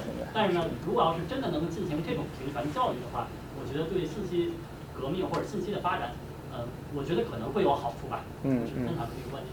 是我我觉得这个趋势已经开始了，就是包括那个 Google、Facebook 都在介入大量 K-12 的这个教育，然后国内现在开始在中小学引入呃计算机教育、编程教育，然后高考这个我好像之前有听到过风声，但是我不知道有真的假的。然后，但但我我觉得呃，它确实是一个 fundamental 的东西，就是因为大家都理解基础的这个 computer science 的 logic 之后，才能形成共识嘛，就大家才能够去讨论什么样的一个信息系统是更适合大家的。但是确实当中就有非常多 nuance 和这个不公平在，我也很好奇，大家就觉得如果之后这个 computer literacy 变成一个社会要求的常态的话，是会更好的一个社会、更好的一个处境吗？还是一个更更黑镜的一个处境？我我我对这个进行一个回应啊，就是第一个，他可能 discriminate against Amish people，就是说，这这这这可能他们这里是一个正，他这里是我觉得我想引出一个观点，就是说，很多时候确实自由和反 censorship，我们大家可能都希望更有更多的自由，然后同时又又就是又可能有些时候会提出说有些事情确实做的错的，然后我们不应该让它发生，其实这是我们大家在 censor 它。然后这个 formula 里很少去提，很少去提到底我们也我还是回到刚才的一个一个观点，就是说这个 formula formula 里面我们很少去提出我们自己应该怎么做，我们其实很多时候可以用我们的选择来进行，就比如说啊，大家觉不觉得一个人应该有权利完全身裸露在街上走路？我觉得应该有，在在外面的街上，在这个在这个在在至少在加州有些地方是违法的，我知道。然后大家觉不觉得一个政府应该限制一些人完全不穿衣服？比如说在在小学门口走路。但如当你如果点这个头的时候，你就想想，有些政府它限制你不能穿裙子到这个位置，有些限限制你不能穿裙子到这个位置，有些政府限制你不能穿裙子到脚踝，有些限制政府限制你不能够把脸蒙住。到哪是你觉得大家可以做出这样的一个共同决定的地方？所以很多时候。就像你说的，就像这个刘果说的，就是它是一个大家动态平衡的结果。但用“打”这个词，可能就应该相对反映出了一个在很多场合的现实。但是其实我想在这里面提，也是为什么我我对区块链和特别感兴趣的点，就是还有另外一个可能性，它的方法是用 reward，或者是用 choice，用 vote，用你的脚来投票，用你的选择让自由市场去决定。如果这个区域的人，他们都觉得就是。我穿短袖走路没啥关系，你也觉得你 comfortable，那你应该在这个区域里待着。你你你你在你在这里应该是你你觉得比较开心的地方，你也不用去担心说有人会限制你穿的更短或者更长。但是如果你觉得那样不可接受，你觉得人那样穿实在是太有伤有伤风化了，那你就应该去那些，或者是你应该找一批人跟你一起穿的更多一些。然后我们经常会问说，不对不对不对，你们那些现在穿的少，并且认为应该穿的少的人，应该跟应该同意我的观点，觉得穿的太少是有伤风化的。嗯，这种把大家拧在一起的这个观点，其实很多时候是我们不自由或者 censorship 的来源。实际上我们自己 contribute to 了这个 censorship。就比如说我们大家说，我们到底为什么要？就是让所有社交网络上信息爆炸，我为什么要看到这么多东西？关掉你的手机，please，对吧？或者说，如果你觉得 Facebook 或者是微信朋友圈实在太糟糕了，或者它 sensor 太多了，用 mass 用用 matters，对不对？换换一个，用你的手去选择。这个时候，对方其实是必须 react to 你的选择。如果那个平台上什么都没有了，那么他会选择说，OK，那也许我应该改一下。嗯嗯。嗯，对。但是这就带来了一个很大的 collective action problem，就是比如说你很不喜欢微信，但是你所有的朋友全都在微信上，所以说你没有其其实你没有这么大的一个自由去进行选择。一个 related problem 就是现在很多西方政府在思考这个中国的 tech companies 和这个中国的 social media 在西方的某些作用，因为这些 companies 他们要接受中国国内的管辖，所以说他们会就是至少在西方政府他们有 credible 呃担心，觉得他们会接受中国政府的管辖，然后这一点，所以他们会把中国的那条法律移植到他们的平台上，成为他们平台的规范，这种规范会限制西方的一些用户的这个自由表达权。一个比较直接的例子，就比如说华裔美国人在美国用微信的，他们还是接受微信在中国的同样的审查制度。嗯，TikTok 也是。但是他们没有办法，然后但是你也不能让他们不用微信。如果他们不用微信的话，就等于他们跟这个整个中国的这个，在中国的亲人断开了连接，所以说他们并没有这么一个选择权在这里。但是如果要是我们就直接要求，比如说一个美国政府要求所有的美国公司或者在美国运营的互联网公司都必须要遵循美国的法律的话，其实这个欧洲，呃，去年的这个 GDPR 就在尝试做这样一个东西。那如果这样的话，那些中国的 tech companies 可以直接限制，比如说腾讯有一段时间就限制所有的欧洲用户不能在欧洲使用 QQ 或者微信，然后哦 QQ 没有没有说微信，因为他们要做那个 compliance。然后如果要是这样的话，那就更大的限制了那些华裔美国人在美国的交流，因为他们本来可以忍受一下 censorship，然后跟国内的亲友来交流，现在他们就完全没有这个机会，这就是一个很难解决的问题。嗯嗯。就是我是要很同意刚才那个动态平衡观点上，怎么讲，有点又有点像是哲学上螺旋上升，就是我不知道对不对，但是我感觉产品这样的角度来讲是一个吸引的过程，如果你从政府的角度来讲是一个规范的过程。我觉得实际上这两股力量是是可能是两个层面，但是的确是说很难说把他们都统一说我要吸引，我希望我从公司角度来讲，我希望我吸引到更多相同 profile 的人；从政府角度来讲，我希望我这个管辖范围内他们都能够有相似的意识形态。我觉得我想推荐一个可能 social experiment，叫那个 Twitch，那个 Twitch 嘛，不知道你们有没有看过？就是有一个 Twitch 的直播播主，然后呢，他在他让所有的看看这个 Twitch live 的人去控制这个 Twitch 嘛，控制这个主角叫什么来着？控制这个主角。然后他一开始是说大家你们随便，就是你按上我按下，就是按照所有人的呃指示然后去走。但是最终就是这个主人公还是能打打打，就是打打通这个关，只是时间花长一点。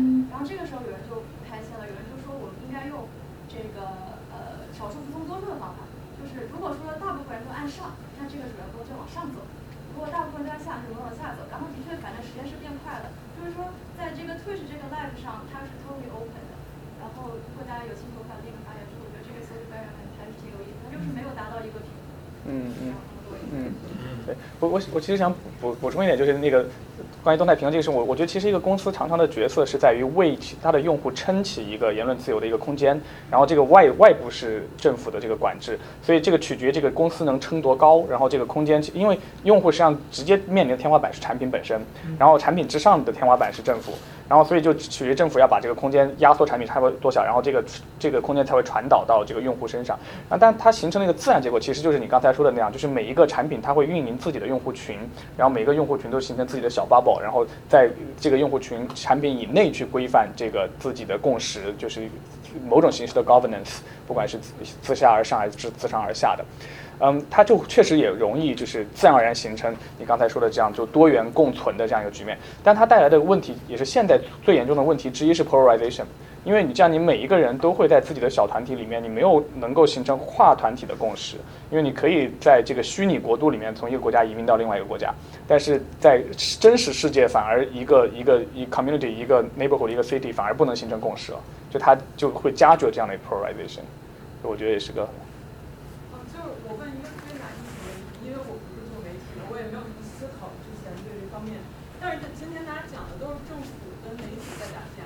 然后主要打的就是三对水动态平衡。就之前是不是有出现过这样的公司，出现一个第三方，他专门做三对水？有没有可能这样，然后交给一个仲裁者来决定这个打架？就是说，因为现在就是政府整个包着媒体嘛，所以它整个就是在就像你说在扩大，然后在缩小。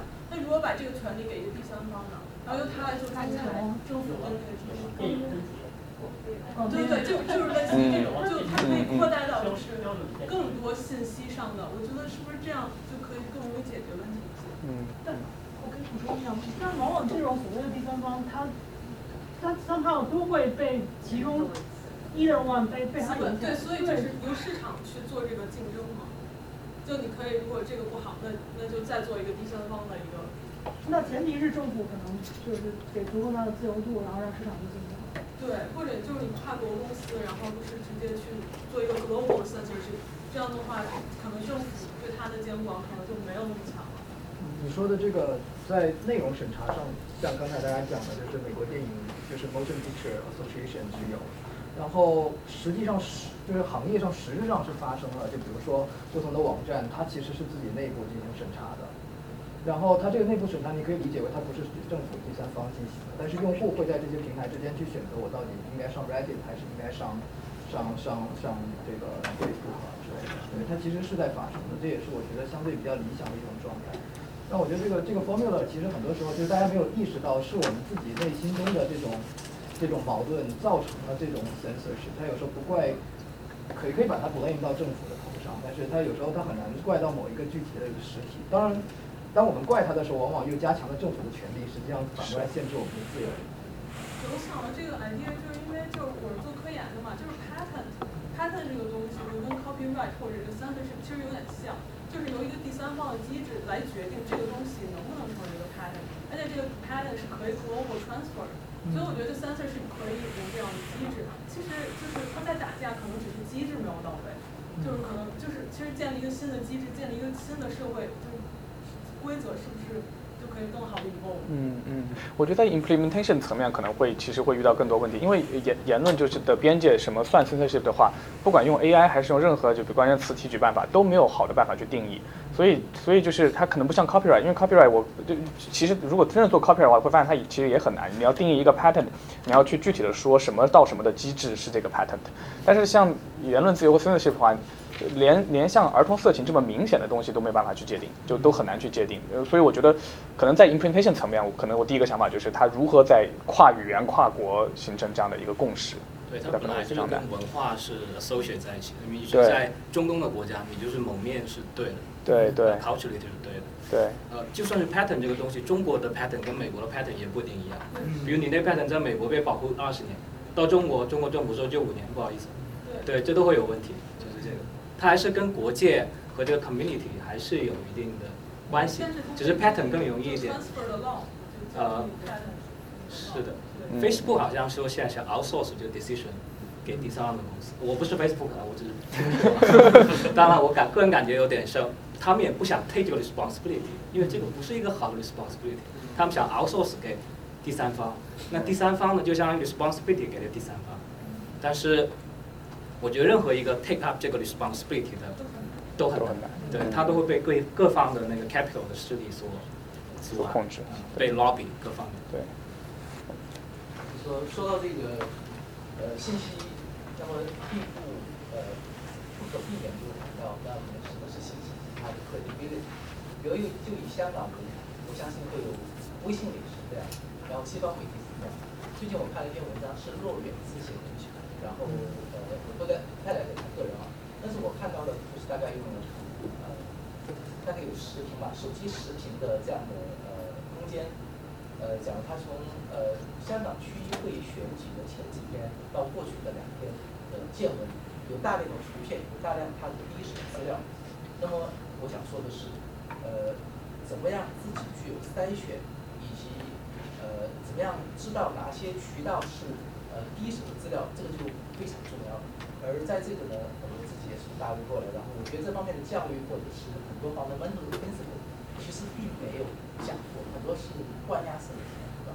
其实这个就是需要自己知道，比如说很多呃，比如说希腊的哲学，然后罗马的法律，以及基督教它背后的平等等等，要是这些方的温度东西去看，然后才能慢慢的大概知道怎么去获取所有的蛋或者所谓的干货。大部分新闻其实不是新闻。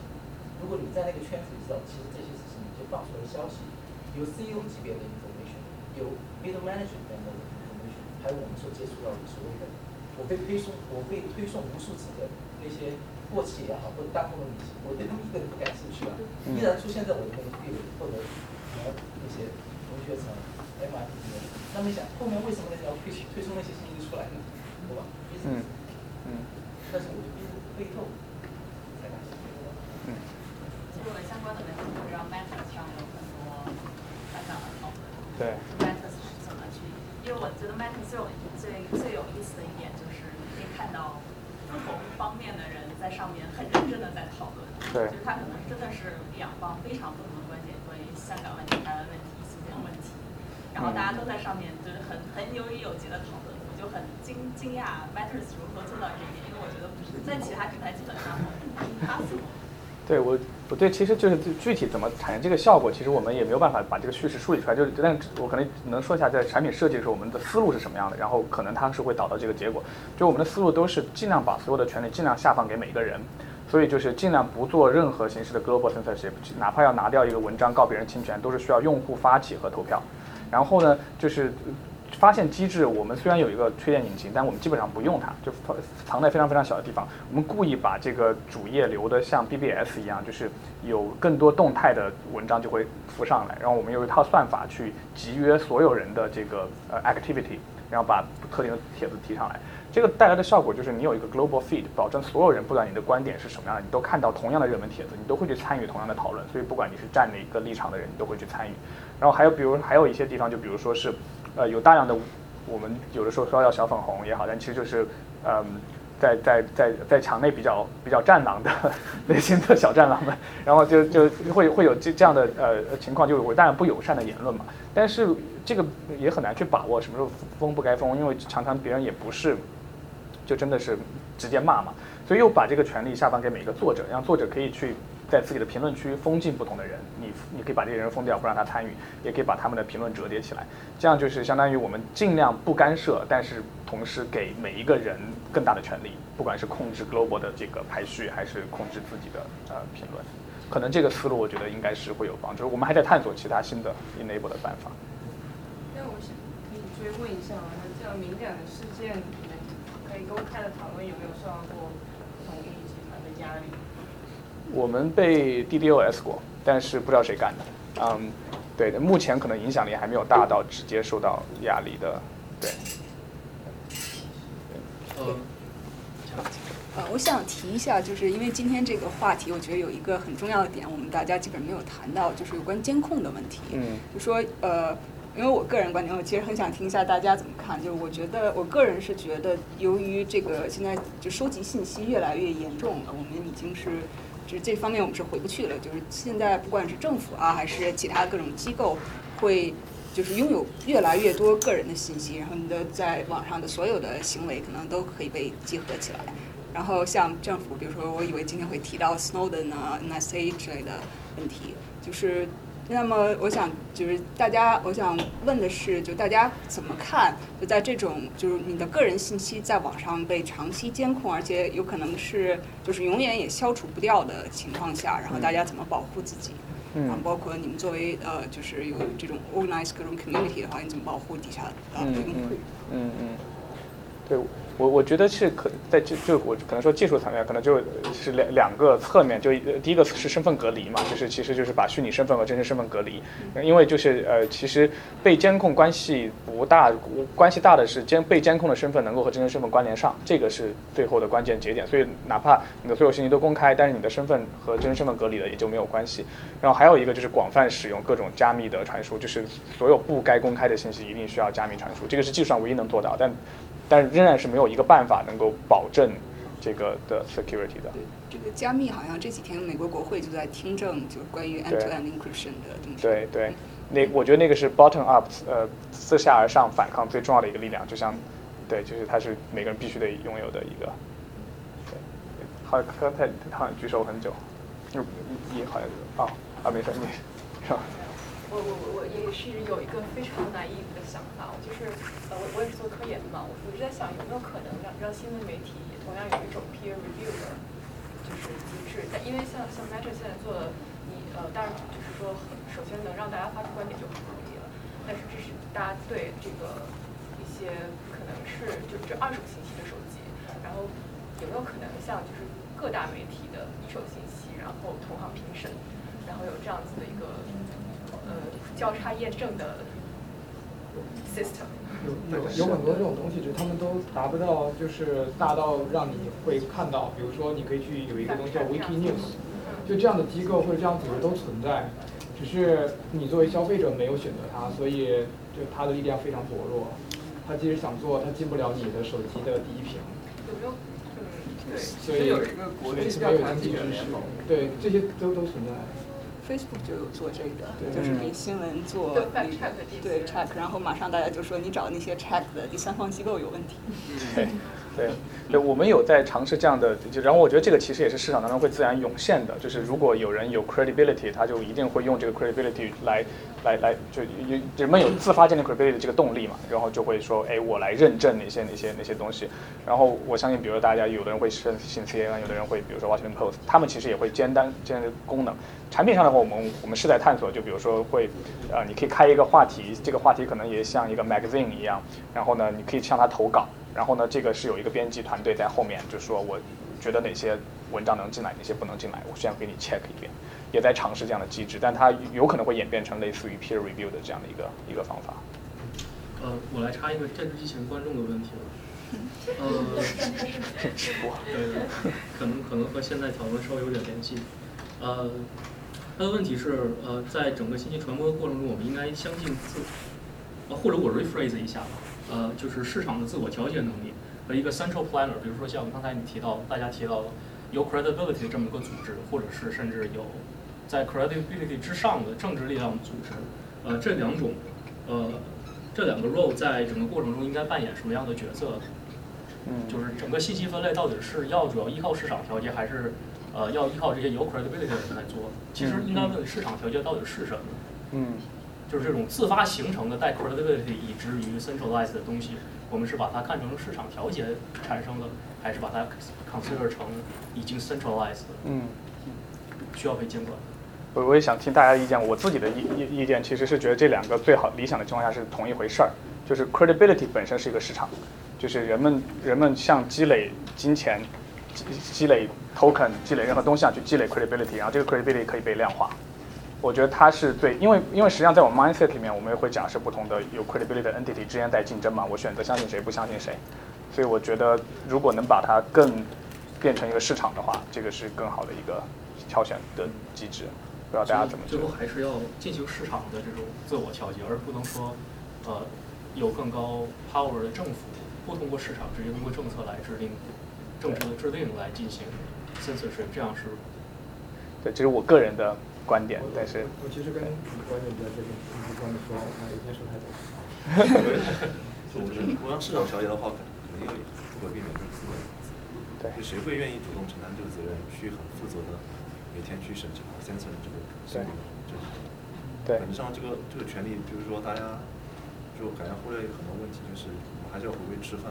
嗯，是是是的，就是你说为什么一些博主啊，一些 YouTube 要每次要说点赞、关注、评论，其实这些东西是他们那个来钱的来源。对对，所以就是我觉得就是说有一个中心化的肯定是很好的，如果有有一个我们大家可以相信的政府，那为什么不让我们去做？是。关键是我们可能对它的 credibility 有质疑，需要有一个比较市场的东西去监控政府的一个职能。对，因为政市场可以确认是人民的选择，但政府在不能确认是人民选择的情况下，就是的，我们希选望希望。说有市场上有出现这样各种各样的机构自发性的去监管，但是我觉得如果这个事情要做长久，一定要是创业一个商业模式，嗯去支持这些民间的机构。一个 business model，对。因为我是做 communications，然后之前有就是也有做过 corporate，就是说实际上很多我们看到公开的信息，这种作为资本作为公司来讲是有一定的义务和特别的大的动力去产生这些信息，不管是小的也好，大的信息也好，所以实际上有时候从我们角度，我们去告诉公司我们应该产生怎么样信息，哪怕是新闻稿 press release 也好，这已经不是一个怎么讲中立的信息了。就从源头上来讲，可能就是哪怕媒体再报道一次，哦，非说再报没有 bias 的话，这可能已经是一个机构的想法，这可能已经是一个 bias 的信息。对所以我们有的时候看到说，为什么这个节点出现了这个声音，这个节点出现那个声音，实际上我们都是要盘盘算的很好，发现大家有这个 reaction 很好，再下一步再。嗯嗯。背后的故事还在。嗯，我呃，我我是想起来之前也和朋友在讨论，就是说到严肃新闻这怎么存活的问题嘛。因为严肃新闻就就典型的一个它没有一个市场的 drive，然后呃你背后其实有可能掺杂了很多不同的动机这样的这样的一个一个一个东西。但大家当然有一个想法是说，严肃新闻能够存活下来，有可能是因为它在长线上还是有用的，因为它能够帮助人们去做正确的决策。所以这只是说它可能不像花边新闻那样，你马上就抓你眼球。所以它能够存活下来，有可能你还是可以用市场去解释，只是说它的这个反馈机制的链条更长，而而不是一一一个一个短线的。呃，所以所以我我在想，是不是类类似的方式，就是市场机制也能够去，呃，可能调节一以以这样的方式，也可以去调节一些自己，呃，看表面上看起来是无无法解决的问题。因为比如还有一些例子说，有一些报业，它可能就同时做严肃新闻和花边新闻，然后他们通过花边新闻来赚钱，然后来养活严肃新闻这一批。对，就是这样。其实市场调节这个问题很有意思，就是如果要是我们有完美的信息的话，那市场调节就是很有效的。但关键问题是，这个当信息是市场需要被调节的东西的时候，那我们就不能假设有完美的信息，这就造造成了一个悖论。所以现在的问题就在于我们没有一个很好的一个 empirical theory on how people update their information。就是这个，我们做理论的人都会觉得人们是贝叶斯的，就是说我们给你一个新的消息，你就会相应的 update。但是有很多的事实证据告诉我们，人类并不是贝叶斯的。就比如说你看到，比如说你看到这个人民日报的新闻，很多人就不加批判的就相信了。但是如果要是一个理性的人的话，他应该会这个 discount，因为在国内没有其他媒体的存在，所以他会 discount 这边的报道。但是事实大多数人是不会这么做。所以说我们现在并不知道人是怎么，就是我们没有一个 systematic 的理论来告诉我们人是怎么 update 信息的。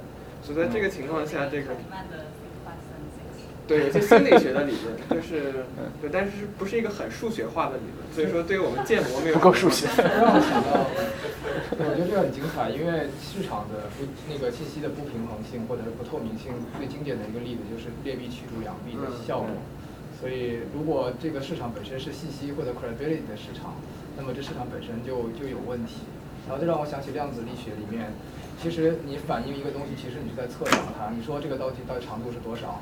它其实是我们人类对这个东西长度的一个测量。那你新闻报道说这个东西长度，比如说姚明身高两米二，对吧？然后他到底是两米二还是两米一？其实是有 bias 的，对吧？但他的经纪人当然希望他高一点。但是当这个测量会受到其他的影响，它其实有点像量子力学，你测它其实会有会会对会对这个测量过程本身是有影响的。我特别同意这个观点，我想借这个量子力学的地方，就是呃信息或者说从 tech technical 层面上来说，信息它是一种非常特殊的产品。我觉得它和其他所有产品最不同的地方在于，呃，在你需呃你要对这个信息是否发布进行投票，比如说你要做一个区块链，完全民主，所有人对发生的每一条信息都投票，说要不要把这条信息发上来。没效率。呃，可能甚至都不是效率的问题，就是信息它和 cookie 不一样，cookie 你看到了，你可以选择吃或者不吃，但是信息本身在你投票的过程中，你就已经消费了这个产品。嗯，对，就是它，而而且这个信，你看到这个信息本身还会影响你投票决策，它就是 exactly 量子力学的这么一个过程。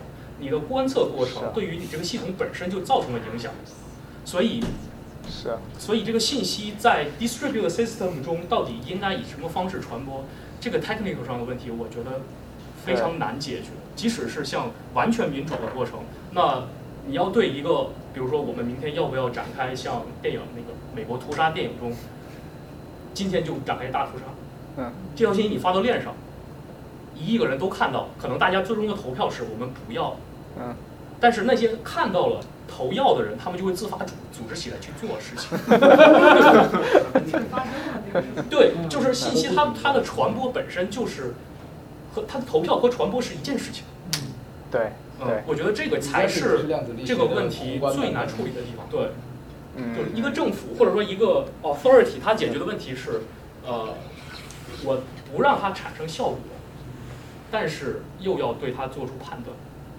嗯，这这真的是一个没有办法太好解决的问题，不知道在技术上有没有办法解决这个问题。我觉得参参考那个一九就是人类十二十世纪上上叶的科学家们的做法，就是 you deal with it，就是你假设它是一个基本原则，就是如果你发现光速不可超过，它是个悖论，那你就只好假设它是你其中的一个不可否定的原则之一，然后就是信息本身，然后你就说这个世界上没有真相嘛，没有绝对的真相嘛，你把这个没有绝对的真相当做一个假设。当然，如果可能，你可以 go further，就是说它没有的绝对在哪？比如说它它在量子力学上，它是说它是一个定量，它不能超过这个。你不能说量子力学里也没有说到底这个长度是没有固定的，它是只是说在这个范围之内，它的整体是有一个边界，在这个边界之内。人类是无法对信息的准确性进行测量，嗯，但在这个边界之外的话，你是可以 similar 去去去接近它，嗯，就像人类达到量子力学，就像人类找到绝对零度，就像人就是就像很多物理学上的一些现象，嗯嗯。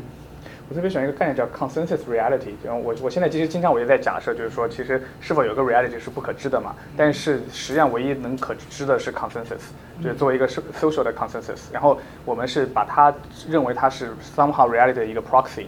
然后，但其实那个它是不是一个 proxy 甚至都不重要。那其实最后重要就是结果得来的这个 consensus。然后经常我也经常在想，就是刚才田鹏说的那个问题，就是把如果把信息作为一个商品，我我经常在想，就是如果新闻都是需要收费的话，那这是不是更好的一个市场？就是说我每个人都需要付这个钱才能看到这个信息，这样是不是能够避免劣币驱逐良币？因为因为就是说我每个人需要付钱了之后，我就会引入我的理性决策嘛，我就会理性的判断，哎，这个信息值不值得我买？那这个时候我就可能更多的去判断它是否有。提供，比如说干货，呃，第一手的资料，而不是说观点，就是这样，是不是一个更好的一个系统？但但我之前就没有想到你说的这个问题，就是说，那决策过程本身也是这个这个信息，你你需要信息去，你需要信息的透明才能够进行一个理性的决策。那我我我我我在那刚才你说的时候，我想到一个方法，可能就是。就是信息之上的信息，有个原信息，就是你信息本身作为商品，但是原信息，比如说是其他人对这个信息的打分，对它的评价，对它的口碑，然后你可以通过它进行决策，通过原信息进行决策。其实，在这个微观理论当中，就是如果要是我们没有完美信息的话，那我们也可以，就是我们有很多办法能绕过没有完美信息这个限制，只要我们知道人是怎么 update their beliefs，那就可以。现在问题是我们不知道人是怎么 update their beliefs 的。就比如说，我现在给你一条跟你原有信息相抵触的这个新的信息，但你不知，就是我不知道你是怎么，在我鲜艳的情况下，我不知道你会怎么处理这条信息。嗯这个就是我们现在遇到一个 empirical difficulty。所以我现在没有这方面的研究，就是理论学界、理论家觉得这个不是一个重要的问题。就是我认识很多这个 GSB 的经济学理论家，他们觉得这主要是因为人太笨了。这不是一个我们经济学家应该解决的问题。但我觉得太聪明了。但是最最新获得诺贝尔奖这个可能，我觉得我讨论方向可能有一点单一化。就说其实信破坏信息其实有两种方法，第一种是你不让他看，第二种是你给他 noise，给他错误，或者给他 noise，让他让他不要敏感，让他脱敏，对吧？其实还有一个方法就是说，你比方说像你觉得很敏感的信息，像种族屠杀、缺胳膊缺腿，对吧？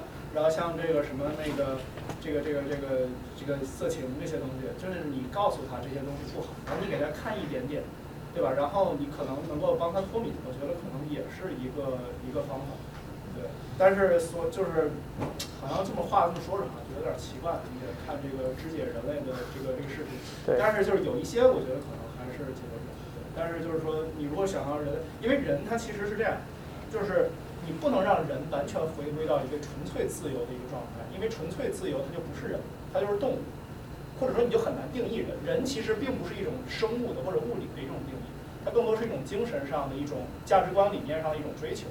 就是说，我们可能你是不是个人，你可能得遵守人的一些道德，你才能叫是个人，不然你只是生而为人的这样基因，你可能并不一定是个人，对吧？你可能会干出来很多禽兽的事情，对吧？所以说，就是我觉得可能就是我们为了维护这个种族价值观，然后种种族价值观可能是为了保证我们不要灭绝。所以说，我觉得就是说是它是有正义性所在的，就是保保证族群的生存。在这个基础之上，我们去讨论尽可能的信息自由。信息自由也是为了种种族生存，是为了不要陷入就是局部最优，就不要陷入到一个一个状态里就不变了。然后你像中国历史上，其实很多时候遇到是类似的问题。还有包括穆斯林的历史上都是类似的问题，就是他们会有一个对世界有一个解释之后，然后他们就没有再往外看。但是就是，但是可能就是说，可能科学提供了一种不同的一种观观感，因为它是一种一种基于这种后验性的实证主义的这样一种观感，所以说它总是被洗刷三观。就是你昨天认为世界是这样，就突然间产生一个现现象，你要解释它。但是中国的这套理论就是说，就是世界已经解释好了，你产生一个新的现象。就是你不要去思考它就行，就是反正就不要去 measure 它，不要去尝试去去去颠覆自己，它它不是一个它不是一个 adapted 的一个东西。所以说，其实我觉得从这个角度上来讲，信息自由它的它的 just justify 是在那里，而不是说我们先我个人观点，我觉得不是说我们就是要它，它就是好的。我觉得没有所有东什么东西就是好，好跟坏都是要在特定语境下去看。我觉得可能种族生存，这是目前为止我能想到的比较根源的一个伦理，就是说你所有人都要 say yes，然后任何 say no 的人都应该被除掉。所以某种意义上，这个信息就就是说从种族角度上来讲的话，就是我觉得我是想不到一个更加的。是，就它一种方式，强迫人类作为一个整体变成贝叶斯的，就是你强迫你必须有 update，强迫你必须有新的信息进来去进行你的 prior 的 update。嗯，我想就你刚刚提到的那个，说关于呃新闻收费啊，或者是就是你要获取信息，你进行一个收费的这么一个两，我两点回应吧。第一点就是我想知道，就是你你所谓的这种概念跟现在的，比如说呃 seven day trial、fourteen day trial 这种是同一件事吗？还是说呃你可能更多 refer 的是所谓的啊有一个原的信息，然后给大家。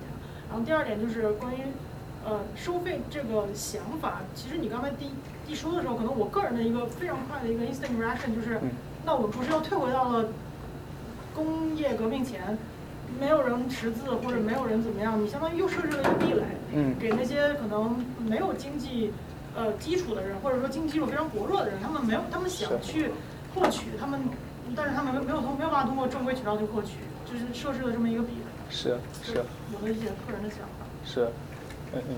我我觉得回应你刚才那个，就是说到底什么样是收费？其实我们想要的是说，在经济整体上，记者在付出他的劳动，然后当他做出符合新闻精神的事情 （journalism） 的事，他其实在付出他的 creative 和他的这个 diligence work。然后他应该被 pay for 的，就是这个社会应该 reward 他至少应该能吃饭，能够 live a better life。至于怎么把这个钱过去，这其实是社会要想的问题。比如说，要么是，其实以前就现在的很，就有一些，因为我自己在在在 Google search 嘛，然后我其实参加很多这种关于 trust 讨论，我们 team 本身就做 trust。整个 industry 在想的事情，就是在有互联网，特别是互联网二点零之后开始，人类就很少再像以前那样订报纸、订杂志。那时候是 subscriber 去去 pay for 这个整个 journalism，所以他是对 subscriber 负责的。所以当他，所以相对那个时候记者会更加珍惜 subscriber 对我的信任，rather than 就是说广告商对我的支持。嗯。但是有了 Web 二点零以后，由于软件还有软件服务本身的消费边际成本实在太低了，导致的结果就是用户更习惯我不付费去使用。嗯，但我觉得有了区块链以后，其实这个概念是有可能反过来，就是说，可能我们给他的不是钱，而是我们对他这个平台的一种参与。比如说，我对这个文章的 thumbs up 或 thumbs down，对我我对他的这个信息的准确度进行一个判断，在某种情况下会去 reward 到这个这个，比如说这个记者他的 credibility 会提高。嗯。那同时对我自己来说，我应该也我我当然我自己也不能说我随便 thumbs up thumbs up，因为我不会珍惜，而且我有 create 很多假 account 去做这件事情。那反过来就是说，可能我的朋友。他会因为我信任这篇文章而信任，这个是一个自然现象，对不对？所以就等于是我们把社会的 credit 当做某一种 token 去用某种经济模型去跌死它。那这样的话就解决你刚才那个问题。就如果我完全没有钱怎么办？你还可以看，只是这个时候因为你没有参与，所以大家共识推出来的那个排序的文章跟你没有关系。嗯，你就接受这个社会共识就行了。但当你开始去 vote 的时候，以及你的朋友接受你的 vote 的情况，他信更多的信任你的 vote 的时候，那么你自己的 vote 的 power 就会越来越大。同时，这个记者被你 vote up 的这个这些记者被你 vote down 的记者，他的这个 credibility 有相应的发生变化。这时候，这个经济体系就可能会会能够有机会运转起来。所以在远期的话，我其实是非常看好就是这种就是 decentralized 的这种 medium 或者 platform 的。嗯。短期内大家虽然做不了这件事情，但是大家经常会 complain 说我的 feed 为什么那么差？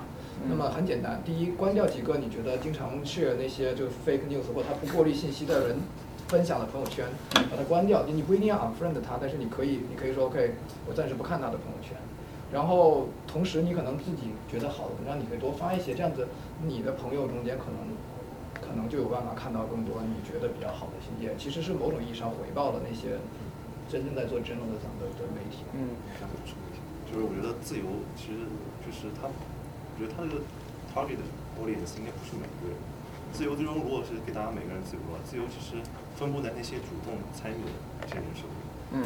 因为的，因为像比方说，就刚刚那个南哥刚刚讲，说其实我们那个 social media 有很多 signal，就像点赞、评论、转发。但是比方说用户不喜欢这种，很少用户就我们会有 user experience 做做 research，其实很多用户不会点说哎 show less often，或者说我 report 这个东西，可能就 ignore 了它。其实你的这一个无声的行为就是给我们一个 signal，就是如果你不就是 I don't care 对对，you don't care，嗯。所以我们就去 serve。就是说，我是还是希望说每个人都能参与到这件事情的，就是你其实你是有权利去做出这个决定，只是你嗯不知道，你放弃了你没有去做出这个决定。嗯所以所以说，我觉得有点可怕，就是说，真的给你言论自由了，你是是不是会好呃很好的使用它？去用嗯你会发现只会沦落到一些我有目的有目的性的手里，他们是沦为他们的工具，而不是说真正的平权到每个人身上。嗯嗯。我我其实很认同这一点，如果有人看的话，好像对。那我就是想追我觉得在 TV 那个事件上，就是还有一个 driver 可以评论乘客的这么一个功能，他们 driver 其实是非常愿意参与的，但这个东西不面对普通的乘客，所以你没有权利去 up 或者是 down 这件事情，就是它既有参与性。也有自由，可是它并不是一件我们想让它发生的事情。那这样子的事情？所以我认为，我只有市场和只有大家不断去参与，给出意见，可能也是不够的。嗯。这两者都要有一个结合。对，就像很多事情是你有一个从上至下的机构，上面这个机构是尽量去代表下面人的意见，可是它永远不能完美的代表下面人的意见，但是你又不能完全没有这一层。完全没有这一层，只靠大家去去去参与，还是会出现很多状况。嗯嗯。小小小平爷爷也是这么想的。就我们觉得你的。我觉得就是说大，其实大公司其实大家去讨论很多问题，大公司其实都意识到，并不是说我们就盲目的去 censor，或者说就我们就这个烂模型就放在那边，就直接把 cut off 所有信息。其实只是说我们选择这个模式，然后。不管我们坚信不坚信，我们已经在这条路上，我们只能 keep update iteration。对。然后，其实我觉得一个好的地方就是，我们应该允许小公司，就支持中小型这些小公司机构能够也能开发一个新的模式。嗯。而不是说哦，我有资本去去帮你并购的，我有资本去压榨掉。对，设计新的 protocol 时候，其实就应该考虑让小公司可以更快的成长。对。我们是。我们在这个路。我们有这个 room，就是只要下面没有人来，其实就可以。就是他们定到了四点，但是好像没有人来，所以就可以在这儿讨论。就是现在是一个自生自灭的一个状态。就是我们我们就是聊累了，大家就撤。对。就我觉得作作为开发，对，就作为开发人员，其实也挺无奈的，因为你比方说，是，员工你进入公司最主要就是一些激励嘛，然后他一些评绩效评估，就是你看你对一些 data metrics 的提升。那我们做一些做 feature 开发，我们要加一个不管，我加一个新的东西。其实最后，它到底最后能不能上线，就取决于哦，它能不能带来更多的点击量，更多的呃关注度和点赞量，减少了一些那个呃 report 的数量。OK，如果如果看到一个比较可观的一个指标变化，我们我们就上线。那我们是否真的愿意去考虑那些其实本质上是很讨厌的那些？嗯，其实我们没有办法去估量，我们只能说把这个责任就归结到用户，说为什么你没有事情发生？对，这是一个 incentive 的问题啊，就是说，当你的公司只看说我有多少 revenue 或者 engagement 的时候，大家当然就会说，我就针针对这些 metric 来调我的 model。但是因为我在 Facebook，而且我在 Newsfeed ranking，所以就很明显的就是，因为现在那个 Facebook 有这些 PR 的问题了以后，然后所以 Facebook 的 Newsfeed ranking 的。就是目标已经不再是说我们只是 maximize engagement 或者 revenue。嗯，这个 PR 的需求，这个感感觉好像是更像是一个 negative incentive，有那有办法有 positive 的 incentive 吗？就是比如说，我我觉得就我举一个例子，就是说为什么用户不想做这件事儿？因为用户在点的时候其实会很花时间。你觉得他点一次其实很省时间，但他点很多次是很花时间的。嗯。你们用过豆瓣音乐吗？用过。你知道它现在就基本上没什么音乐了，对不对？然后这个这个体验给我个人的概念就是，我上面有很多我当年 like 过的音乐，所以它的 model 已经 train 的非常适合我了。对。但是它是一个中心化的系统，然后它也没有办法很好的运行的时候，我发现我付出的努力就消耗掉了。然后所以当然我我自己也是开发者，所以我也知道说用户这些用户不行，比如说大家可能会觉得这一届用户可能不太行，他们不愿意去给我们更好的 signal，所以导致我们没有办法更好的向他们提供服务。但是反过来，我觉得这是个悖论，就是我们开发者其实很少反过来 incentive incentivize 用户给我们这些 signal，对吧？他为什么要花时间点那个 like 呢？他有时候是为了 incentivize 其他的用户很愿意花钱在产品上。大家发现用户最愿意花钱的是 QQ 上发现用户最愿意花钱的不是给自己买 QQ 头像，是给自己的朋友送 Q 币，让他们买用户的这个。所以用户愿意，只是我们没有找到很好的方法。对，现在有个概念叫 data labor，就是说有没有办法，就是如果我平台进行数据采集的话，把所有的用户，就像你刚刚说点赞啊这些信息，全部都变成用户的 labor 的一种形式，然后想办法把这个 incentive 还给用户，或者至少让用户可以 keep 它。对对对对。我听说有一个说法，就是因为现在他们说越来越多的那个大公司，呃，赚的钱很多，而且以后有很多 AI 的功能可以替代很多人没有工作，但是呢，那些每天。晚上回家刷抖音、看知乎的那些人，他们点赞是在帮这些大公司打工哎。对。对呀。点赞是有帮助他们赚钱的。嗯。所以有一个说法就是，我们应该给他钱，给点赞的人钱。Data labor，对。应该给他抖音币这种。获得的信息啊。是，你说就是你过去看，你肯定是有有帮助。比如说你用谷歌，你肯定获得信息，然后谷歌用你的，比如说你的那个谷歌地图，它用你的地图来。获得它需要的读不读的信息，这种相双向的肯定是互相有互惠的。但现在大家觉得可能这一点大家接受的这个 norm 还不够，觉得可能大公司应该付出更多一些。甚至不完全是平等的，就有的人他的有我也可以好好点，我也可以乱点，但是你不应该都给他反馈一样的就是好的结果，就是你给他的补偿应该是那些更好的人，你应该给他多一些，从你身边来他好好点。这种又精细化的这些反馈信号，又增加了用户的认知成本，对，而且有一个很严重的问题，就是你相当于花钱，就是迅速的变成花钱买用户 privacy。呃，其实 Facebook 以前收购过一个公司，是大概就是说在你的手机上面加一个 tracking 的软件，然后这样把它 track 你用不同的那个 app 的时间呢，还有一些具体的东西。后来就是反正有很严重 PR 问题。嗯。嗯，那我觉得其实如果 explicit 花钱买用户的隐私信息的话，我觉得其实是个好事，因为如果用户知道自己可以卖自己的隐私信息的话，他会进一步会觉得自己的隐私信息是有价值的，所以他就会就就他一方面会知道该保护，另外一方面也知道这个玩意儿是在市场上是有一定 value，并需要被获取的。我觉得这是不是其实这个其实很有争议啊，就是这就像卖肾一样的，说你怎么能是否应该鼓励？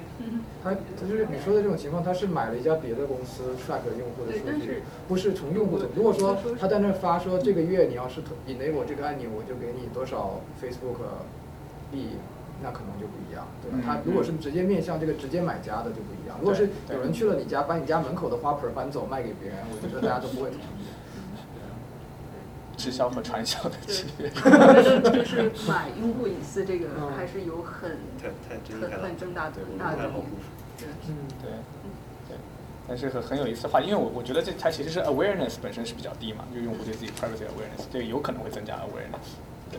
但是同时也会对那些他不了解这个东西，他不了不了太了解这个会有什么样的 consequence，就觉得如果我简单出卖我的 privacy 就可以拿到一些钱，那我何乐而不为？是。但是因为对这些人其实本身是不公平，因为我们。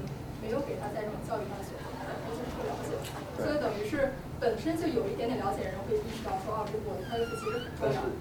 哪怕有了解的教育背景的话，你看那些用户协议，你也不会你也不会去读。我觉得这一点啊，这一点其实你可以看出那个公司他对他自己的道德标准。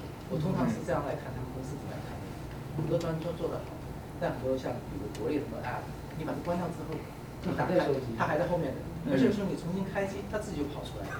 所以对于这样的公司，他们的道德标准是极低的。通常情况下，商业利益没有关系，但是在核心上面，他可能会出卖你。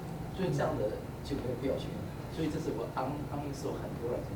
嗯嗯。像比如说 Uber，你下车之后十五秒，它就不会再记录你的那个 location 了，对吧？但你如果想想，它如果随时随地都在记录 location，而且可以在 social media 买到你说话的言论，那么稍微你触动了某些，尤其是在美国是 Cosby 这个官僚集团利益，在一些这边就会出现在那个。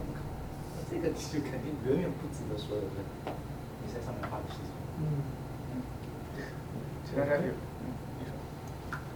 有些时候，即使用户知道 consequence，你也不能保证他会做出理智的选择理智的选择，或者说他不会做出你觉得理智的选择。这就好比人类在性服务还有使用什么程度的大麻之类的这个问题上，大家都很难达成共识。然后你又提出更高的标准要求，就所有这些，那么对于其他的人是好还是坏？他是自己 happy，比如说一个一天、一年、十年，但是对其他有没有 positive impact？嗯感觉我们终于追上了英国人在十十八世纪、十九世纪开始讨论的那些东西。对，而且这些东西现在也只能在墙外讨论，其实。墙内其实也可以讨论，只是说就它会有个边界吧。但是就很多时候就其实会就有点类似于我们在讨论，就比如说我们看美国在研究能不能开放大麻这件事情，然后有的人就会觉得非常严重不应该，有人就觉得无所谓，这是一个安健康问题。然后很少人会说，OK，那你看一下穆斯林国家酒是不能是不能讨论的，但对他们来说，美国简直是太太邪恶了，居然能喝酒。所以所以如果说，如果一个国家它有很很高的，无论是自然或者是科学或者宗教的要求，他会 push 自己往前去。如果他没有这样的，就是说更高的目标在那里指引他，那他可能就是啊，对，就开心就好了。所以这个涉及到无论是太空的探索，还是对于说。呃，DNA 或者是很多 therapy 的 push，这才把大家哦，我们还有更高的标准去去去追求，否则就是像跑会那样的去，对吧？那物质有极大丰富，那就开心就好了。对，所以大家还是会一一更愿意相信 Google 啊，因为就比如 Google 就看起来是个很有理想的公司，就会感就会觉得它道德标准会高一些。比如说，自从 PR 层面在在 Facebook 工作过以后，觉得这都是 PR 做的好。对对对，这实际上就是 PR 做的好。说是你们 off off hands 开始不是每周一次了，就从业者就知道。就是对，就是因为 PR 它有一个 cycle，就比如说这一段时间，Facebook 历史上面也曾经有过 PR 特别好，然后那个然后各种那个投资，尤其是因为有一段时间股票表现非常好，所以各种投资人都说，哎呀这个公司太好了，大家都去买他们的股票吧什么，然后大家都说，哎呀我在 Facebook 股票上赚很多钱，然后大家就很开心。然后后来就是进入了一个新的 PR cycle，就比如说你要去问那种专门做 PR 的人，然后他们就会讲说，一 PR 它有这么一个 cycle，然后就所有的记者他都会在这一段时间内只写你的坏话，然后这样的话其实是就从新闻媒体他们也并不是完全中立的，他们也要追求就是 sensation 的。对，因为在某个时期说它好比较酷，在某些时期里说它坏比较酷，对吧？是啊，是啊。比较酷是一个什么样的 incentive？比较酷是一种就是我很合群，我知道别人也会这样 behave 的一种社会现象，或者说你也可以说是啊、群体无意识，就是或者正常的群体无意识的一个就是在媒体上的反应，就是我写它，然后我觉得如果我把它往好了写，肯定读者能接受；我要是往把它往坏了写，读者肯定能骂我。一旦有这样的一个意识的时候，其实就有点像股票一样，我明明知道这是股价高估了，但是我想赌的是别人会不会觉得它会涨价。对。也是一种 social capital，就是你可以通过这种方式，如果同意你的人更多，你的 social capital 也会越高。所以就是取决于赌其他人会不会同意我的。所以这个时候就看一个人他是否他是有自己的出 belief，他是说的是实话，还是他也在告诫自己在社会中说什么样的话更能获得大家的认同。比如说 politician，对，政客就是标准的这种。而且很多时候是，就这个边界很模糊对，自己都分辨不出来，有的时候。对，三号觉得自己是对的，然后如果所有人都反对，都觉得不对，就觉得就是我觉得错了。对，所以这个时候你就看，啊，这个比如历史上有很多故事，对吧？你是坚持，比如说地心说还是日心说，明明所有的证据都指着那个方向，有后果，而且是后果可能是针对那一个人，后果就那个人，是挺不容易的。说真话是非常不容易。所以这个时候言论自由，包括我们讨论这个，就是非常难能可贵的。嗯。我觉得就是就是媒体这块会比这个更加复杂。就是说地心日心这个，这还是很明显，它它证据是就是这个。但是从媒体的角度来讲，现在是信息爆炸，就是说更多的是我们的关注点在什么上。可能他的每他每句话都是对的，都是真真实的。但是说，假如说他把关注点放在了一些就是不是那么重要的事情上，让大家忽略了更重要的问题的话，这其实从大的。方向上来讲，自由媒体就是谁的喇叭大，谁的喇叭大，谁占据的那个 bandwidth 就就更多嘛，对不对？然后呃，这种嘛，你就可以自己把它屏蔽掉就好了。以前就是靠 circulation 嘛，以前一般都说这个媒体它到底发行量多少，对对吧？然后现在就看它有多少 follower，其实你完全可以不管它有多少 follower，我就 unfollow 它就行。没错没错，对。而且像很多，比如说经历过很多，你可以，尤其是像经济类的新闻，通常你可以背正文，嗯，然后从经济看政治，其实看得比较清楚。对，而且最后其实最后控制哪个产品能成功不能成功，还是经济利益。就是虽然我们就是说了很多，就是觉得觉得什么是对，什么是错的，但实际上它能够实现出来，一定是要符合用户本身的 drive 的经济模型才能存活下来。资本才能成就。对，是啊。所以我感觉就是我们当然讨论很哲学，或者是，但是但我今天可能是第一次就是听说 matters，嗯，然后我其实反正现在大家走的谈不上是广告或者怎么样，我也不是托，那我我很好奇，就是你们在设计这个事情的时候，大概里面有哪些就是一些 design decision，你觉得是跟可能以前的其他的平台，就是你特意去做了一些非常 specific design decision，去使得 matters 跟别的东西不一样。是你们的 mission 能反映你们的 mission。我我我觉得可能有一部分是刚才就是回答有有一个朋友的问题，就是呃怎么样想办法把权利尽量下放给每个用户，或者定义这个言论自由的边界嘛。然后我们现在的定义就是说，我每个人发的作品，那我这个作品以及下面的评论区是这个作者的地盘和他的后花园。所以有点像。论坛的个人版面，对对对，有点像这样的。然后我们作为站方是没有任何权利去控制的，不是说没有任何权利，就是说就是基本没有权利去控制。那用户可以自己去控制自己的评论区等等去筛选。然后还有一一点，就比如刚才说的，我们就刻意的，哪怕有推荐系统，我们还是没有用。然后让让用户去呃 collectively 去 decide 什么是重要信息。然后这样的话就是刺穿这个 filter bubble，嗯，这对同温层的比较比较好的抵御作用。那，那当然还有一部分就是接入了那个 IPFS 和和 Cosmos，因为这个目前其实用处没有特别大，但它有两个潜在的用途。确保你不会完全被删掉的。对，一个是删不干净，就是一一方面是，另外另外呃一个是就是说它用户的作品就是和有一个可靠的 timestamp 可以证明这个是我的作品嘛，因为你写到了区块链上之后就可以证明是我最早发布的这篇文章。然后另外一方面就是它还是有很大程度抗审核的能力，因为。通过 IPFS 的话，这个文章内容可以从任何一个节点调出来，哪怕是我自己运维一个简单节点。对，哪怕是我不用你们官方的 client，对对对，我就像 email 一样，我就在 run 另外一个 client，是可以读出来。是的，就相当于给 data portability 打开了一个口子。然后这个也是之后想继续推的一个方案，就就像 Matter 自己倒了之后，用户还是可以自己 serve 自己的内容。嗯，但是未知生先先未知生先先这个计划好点。就主要是另外一个方面，也不是就是真的项目死掉，而是因为就比如说我们的 DNS 在国内已经被域名污染了，那那所以就是也也需要想办法以一套工具让用户在墙内也可以使用。哦。对，所以也是为了这个的需求。域名污染。呃，就是某一种一种屏蔽的方式。的方法，对。对，就是比较浅层的封封锁。国内就不能上。呃，从比如说你从 Chrome 没有办法直接上，呃，但比如说你 Firefox 你打开那个什么 DNS over HTTPS 就还可以上，就是取决于你的浏览器是如何连的，比较比较浅层的一种封锁。嗯。你说到那个 LabPad 的事情还蛮有，蛮蛮震撼的。我在我印象中，这种 single point failure 不应该存在的，为什么它可以这么做？它，我觉得 single point failure 其实现在蛮多的，嗯，原在网上。因为你信任它。对，你信任你的你的包，对，然后你。SSL 那个包也算是一个 single point failure。对，其实这样的无非常非常多，而且是很难找到，因为你每一个项目当中，你最后的引用的这个整个 tree 可能是上千上万个包，然后当中任何一个包出问题了，你都可能导致这个项目出漏洞，但是没有办法保证。那些权那些那些作者很有权利哦，他可以用这个来。可能甚至威胁某个网站。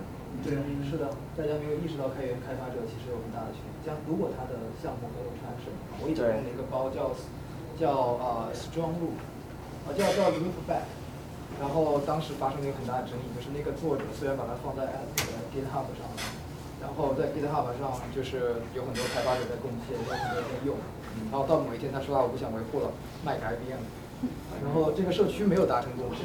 他就自己把它卖给 IBM，然后那个整个啊整个他的个人的那个 repository 直接 ownership 推给 IBM，然后那后面就完全被 IBM 控制了，所有人都很生气，但是没有办法，他个人的权利太大了。嗯嗯，但说个人权利大，其实开开发者也没有，呃，就是长大部分情况下，我觉得其实没有太多权利，因为比如说，呃，甚至你用你的呃这个。工具的用户，他们不买的话，他们就根本就不不跟你玩了，就直接 fork 一个版本自己玩去了。所以你其实只是迁有一些成迁移成本而已，对吧？对对对，只是有一些迁移成本。所以说大，其实大部分情况下也没有什么权利，就是因为任何人都可以去改动。所以我觉得这个开源里面就感觉它更不像一个常规世界的一个权利了，对是个非常复杂的一个结构。这是我觉得刚才就是大家在讨论政府的时候，政府其实现在的政府形态只有一两百年。对而未来的可能从十今后十年到之后的时间里，政府又会是或者是 jurisdiction 会是完全另外一个形态。嗯我都能想象很多，比如说以智能合约定出来的合约，它可能整个违约的约约违约的惩罚都在和智能合约上，然后在那上面达成的共识，大家都有效，然后就那里面就成了一个自己的 jurisdiction。所以现在比如说大家可能用脚投票，说我这个 left pad 改掉了。那我只能每个人挨个去改，以后可能大家就直接映射到 ENS，对说这个 ENS 这个 GitHub，然后这个 MD 五的这个这个 hash，哈这个这个 hash sum，我们就取，就我现在我现在 update 的时候，我的 npm 我就 load 这个，如果 npm 没有，我就去别的地方取。嗯那这时候又涉及到另外一题，谁能决定最顶上这个 pointer 这个 identifier 到底指的是哪？嗯对吧？然后那个是由谁能决定？就是如果嗯你现在是 npm 决定，大家如果都指 npm 是 npm，大家觉得指某个 GitHub 是 GitHub 决定，但是无论如何，somebody has to control that。对。然后那个其实就是你选择的政府。所以，也许我们不应该说，或者说我们可以，很多时候我们会觉得这个某一些国家它是没有选举的，但很多时候你自己每天都在 make 很很多很多 decision，这些 decision 是在在某种意义上会 shape how the world world works。嗯嗯对。而且在每个项目以内，其实是有非常复杂的权力结构。像像 Lin Linux 的话，Linux 就本人其实是个非常独裁的一个一个角色。它虽然是这个开源软件，但它其实可以是非常权力集中的。对，对。我觉得如果大家有兴趣，我我下次想可以分享一下，就维基百科是怎么运行的。嗯。它可能是前区块链时代的最像的一个 decentralized autonomous。下一期的讲对。我觉得这是一个，就是我觉得是一个就非常我也我也好非常的感兴趣。对。其实南哥之前是在 Wiki 有过这种编辑的这种，对？之前你一直想做一个这方面的一个沙龙。对。对，我觉得这个是很好的 audience，很好的这个 organizer，我觉得非常好。对。Wiki 我觉得到现在也是，就是我觉得真的是最棒或者最给人对人类有信心的一个项目。对，就三号他告诉你说，OK，在这么这么自由和协作的一个平台之上，你还能创造出这么大的一个被大家信任的一个一个东西。但里面有很多问题，里面有很多吵架。大家发现进去，我发现里面就重新 question 到底什么是政府这个问题。因为很多时候这页面该不该删，是这个社区里面的人决定的。嗯嗯。如果能把 Wiki 这一套放在区块链上的话，真的就就会非常非常棒。好的，那我们把这个放到日程，然后回头有机会的话，咱们线下吃个饭，简单聊一聊。好，好的好的。这是由七零六引荐的，这这位是由七零六引荐。强行刷存在感，我操！其实这这是好事啊，这个 credit，这样子以后别的社区就不断的向这个湾区文化沙龙提供提供就是。我们也希望。就变成三十万。对，但但是如果他 如果七零六提供的就是 future speaker 很耻，然后 C 零六的 credit 就下架了，所以我们压力都在你身上。打分系统。对，我们建立一个某种意义上的打分系，但是只是效率很低，因为你现在打分的话，大家都必须手动，所以效率很低。但也许 in the future 可以以某种快速方法，大家就发现说，哎，哪个组织或者哪个个人推荐的很好，他就应该这个这个人帕。对，其实其实我觉得是好，因为其实七零六在湾区缺一个据点。说实话，呃，但我们是安区文化沙龙的据点，我觉得这个一定要搞清楚。这是我们的活动，这个这是我们的活动，把你们窝占。主讲推荐啊，我们可以合作。如果你们买楼，我们可以考虑租你们的场地。你说把斯坦福买了，好像有点小贵。呃，可以。如果如果你们真的能把斯坦福买了的话，那 我们可以租一座楼。刚刚才谁说那个就是希望新闻媒体大家看的时候可以由用户付费的？我说，因为场地本身就是问题，对吧？对对。所以我自己也组织很多这种回 talk，就是线上很多东西其实是做不了，就是线下这种 沟通。所以我们的结论就是以后沙龙可以。可以收钱了是吧？我觉得是应该收钱的，但是就是怎么，南哥你有这方面经验，就是这个组织去收费是不是要有公司非盈利的注册？那是一个就是 legal entity，还有一个我其实想是说你你可以 either by contribution，either 是 by money contribution，多，我的方式，就比如说你是志愿者，你付出了时间，你付出了精力，或者你之前是是 speaker，或者你是某一个大家觉得在会上发言非常有有有意义的小伙伴，那你可能是可以 discount 甚至免费，或者是来还给你。我觉得就是元老对对对对，我觉得我觉得主要是有这么一个问题，就是说机制是可以建立，但是机制的执行是需要成本的，对打分而且不光是打分机制，包括收费机制，包括刚刚你说的主讲推荐机制，比如说我们怎么来 frame，首先我们要 frame 一个和外部组织合作的框架，对吧？我们什么资源可以开放给他们，什么资源是不能开放给他们？对这个活动中哪些由我们来控制，哪些由他们来 contribute，然后他们在我们这儿的 credibility 怎么来 represent，嗯这是一个问题，这个需要成本。另外，包括呃观众的收费，包括每个观众建立 profile，给他们就我们的 contribution 打分。我觉得目前没有任何公众平台可以实现这样的功能，所以我们可能要花费大量的成本在 develop 这么一个容易实现的系统。那我觉得有点过。我其实对，就是如果要实现这样的功能，是需要有这么多 work 来做的。我我觉得我我我我觉得你说的很对，我觉得现在肯定大家肯定是现在这种模型啊，只是大家开始意识到说，OK，我们如果希望我们的活动以后质量会越来越高的话，那我们应该 reward 我们的贡献者，或者 reward 我们的 speaker，或者 reward 我们的好的观众群体，或者是分享，就是它其实就是说不一定，甚至我不觉得其实钱是应该在这里面扮演更多的主要角色，也许可能沙里沙龙币可能是更好的一个体嗯发现两年前，两年前，赵志晨来我们这儿的时候，我们就聊过要不要发一个，当时不叫沙龙，那时候叫沙币。沙币这个名字，以前我们就跟牛博网差不多，沙币。我我自己的观点就是，第一，community 其实是赖以 contribution 为生的。其实这是我一直做所有 community 的一个我自己就是在在在想的一个 theory，然后可能也是拿出来给大家讨论。然后另外一个就是说，我觉得区块链最大的作用就是可以提供这样一套机制，比较高效率去帮助各种 community 去帮他们做这个事儿。这是我自己想做的事情。唯一的问题是，当前绝大多数 community 或者公司，他都觉得这个没有需求。嗯但是因为他们没有，他们并不知道未来的世界有多美。就是 如果你是一个封建领主或者他领主底下的佃农，你不知道公司这种制度或者股票这种制度能为你的自由，或者是能为提高你的生产效率带来多大的帮助。但是当你进到那个世界的时候，你就会发现，原来那个是刚需。如果有一天硅谷没有了股票这种东西，我很难想象硅谷会是什么样的。对对对也很好想象，就当年 Hibis 在这儿的时候，是淘金热在这热，这多以前。对科技的发展，其实总是有既得利益者在上面会不好，他们未必不是没有看到这个前景的好，但是他们在这个前途中，他们的 share，他们的蛋糕就会小得多。对对，所以他们是在 uncertain 应该怎么说。对对对，也有人想尝试。对，我觉得 tokenize 这点本身可能其实不是就是问题的关键，因为就以前哪怕哪怕是有什么代金券，待会儿待会儿待会儿说，你先说对，go for it。对，就比如说哪怕用代金券的形式都可以 work 嘛，但我觉得难点好像还是在于怎么去分配这个 token，就是这这套机制发行。对，就或者说是怎么去定义你的 contribution 到底量化能成为多少？对，这个这个是一个感觉更多是博弈或者人本性的问题，它可能更难解决。对，是博弈，其实。对。对对对，但是我们那个更多也在做嘛，但是做的不好。和 Steam 类似，对，更多只是为了给创作者一些呃现金回报。对，我们目前还没有更多的让 token 作为一个决策的过程，但是那个才是真正有意思的嘛。如果基于 token 来进行决策，这个是会更有意思。对，但当中的博弈就是非常难于 optimize。欢迎关注一下以太坊一这个 ERC 幺二零二投投票标准。嗯，是是。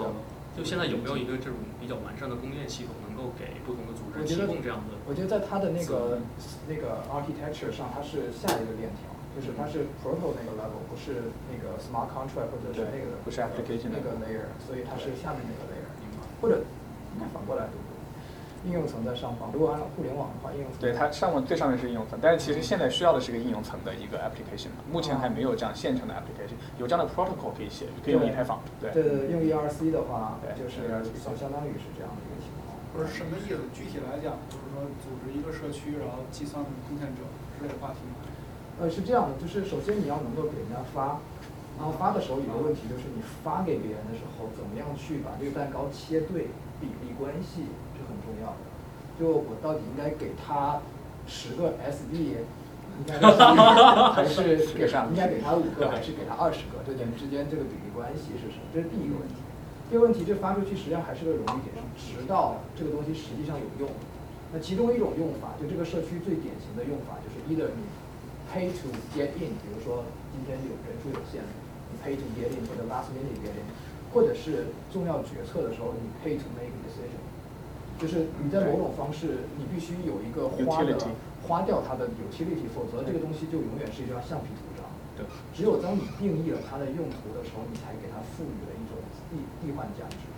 所以，呃，我我其实今天早上也是在想，就是我一直在想说，到底人民币是怎么发行？因为我知道美元的发行是基于基基于那个美元的发行是基于英镑的，嗯，它当时是最早是就是也不十九世二十世纪的时候是对英镑的，然后英镑当年是对先对黄那个白银，后来对黄金，但是最早是银本位的时候，所以它是这样换的。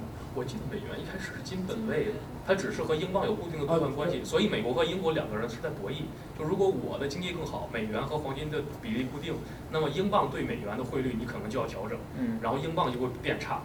呃，所以美国政府当时，呃，我我看过一本书专门讲这个货币货币历史，当时美国政府做了做了很多非常不就看你不耻是第一，的事情。对，看你是第一，就是第一个和那个合众国银行，还是就是看你从哪个哪个时期计算哪一个 Federal Notes，它的发行基准可能是不一样的。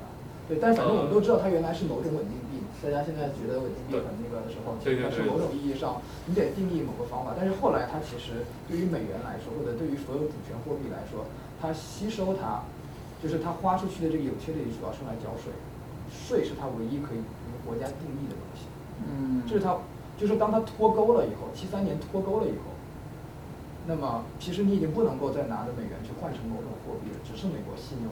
那这时候美国信用它其实它发出去是是是美联储发出去的事情，但是收回来其实这个这个这个 formula 是我我觉得是由税收决定的。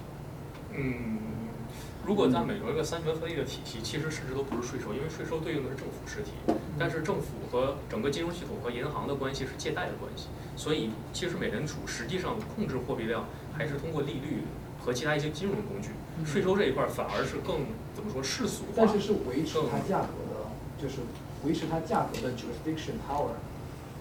呃，你你可以说它是在这个范围之内，它维持它价格，它的 utility，第一个是它 legal tender，对吧？其实 legal tender 就决定了，如果这个 entity 是政府或者是这群人的话，他收的是美元，他不能收。对，但是呃，我有点没明白你现在就是没明白你的意思，你的我意思是，无论你什么东西定义某一个自己想定义出来的信用货币体系，你都必须找出一个 utility 来，而且这个 utility 必须是你自己把你的 definition 能够提供服务的，我我它是支撑你的信用的方法。我我觉得对，但其实我我不太同意所有的货币都需要 utility 这个看法，因为比如说，嗯，呃，B 或者是啊或者是自它己是没有天生的 utility。那我就告诉你，Bitcoin 有有 utility。嗯，Bitcoin 的 utility 是它作为一个记账工具，在记进行记账这件事情上，你要把你的优先级放到那个 block 里。嗯，你要排序的时候，你必须用手续费，而且手续费只收比特币。嗯，无论你是用别的什么来收，它排序的时候用的是比特币。你说我现在没有钱，我给你美元手续费行不行？可以，你先把它换成比特币，然后用这个，就是在这个体系里，它之所以能让比特币有有有功能，它的方法就是说我让你把我我记账的时候要求你只付我比特币。嗯，呃但我觉得那个其实不是必要条件，因为比如说黄金和贝壳和石头，在很多社会当中用的特殊的石头，它们并不需要有 utility。我觉得，因为它可以满足就是呃两个条件嘛，一个条件是它的总储量有限，另外一个是不可造造假。满足这两个之后，就可以作为货币来通行，也可以作为一个价值指代物。那它天然就会具有这个 utility 了，它不需要一个内生 utility。嗯，它还需要稀缺性。对，就就是我先打断大家一下，因为这个场地咱们做的时间有限，我在想咱们要不挪个地儿，一边吃一边聊。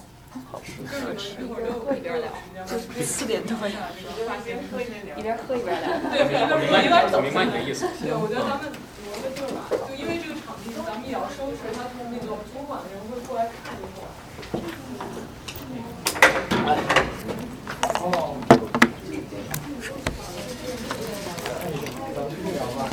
看人气，我们俩信任关系。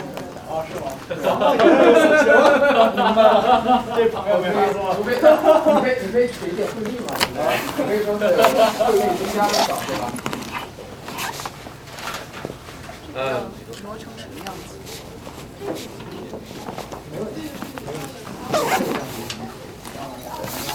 买房的话就再说，但是你要就是小笔的话，应该会会我我我我把这个合同拿走。好吧，这事儿跟画沙龙没关系啊。没有发生过，对，是我们都没有听见。我们刚才说的是怎么吃？吃饭，我觉得可能大家还是想先喝点东西吧。我觉得我们我们刚才刚吃完，我一点都不饿。对，喝点，喝两杯。感觉沙龙要发币了是吧？啊，我觉得这个话题讨论的也 有点发散，有点发散。这这问题，我觉得我就跟 Stryan 有很多交流，是吗？对。然后我今天发现题主的这个思想，我我加和你加个微信吧，加个加加微信。我觉得咱们很多很多观点对你非常相。对你叫什么？我叫在南。在南哈。周在南，对。嗯。现在是在在 Google 的哪个？在 Search。Search 哈。对。南哥自己有一个几千人的这么一个社区，也也不是自己有吧，一群人吧，就我也 build 社区，应该这么说，所以我我有很多这种这方面的思考。然后。欢迎欢迎，互相互相互相互相，我觉得互相。大场地搞定。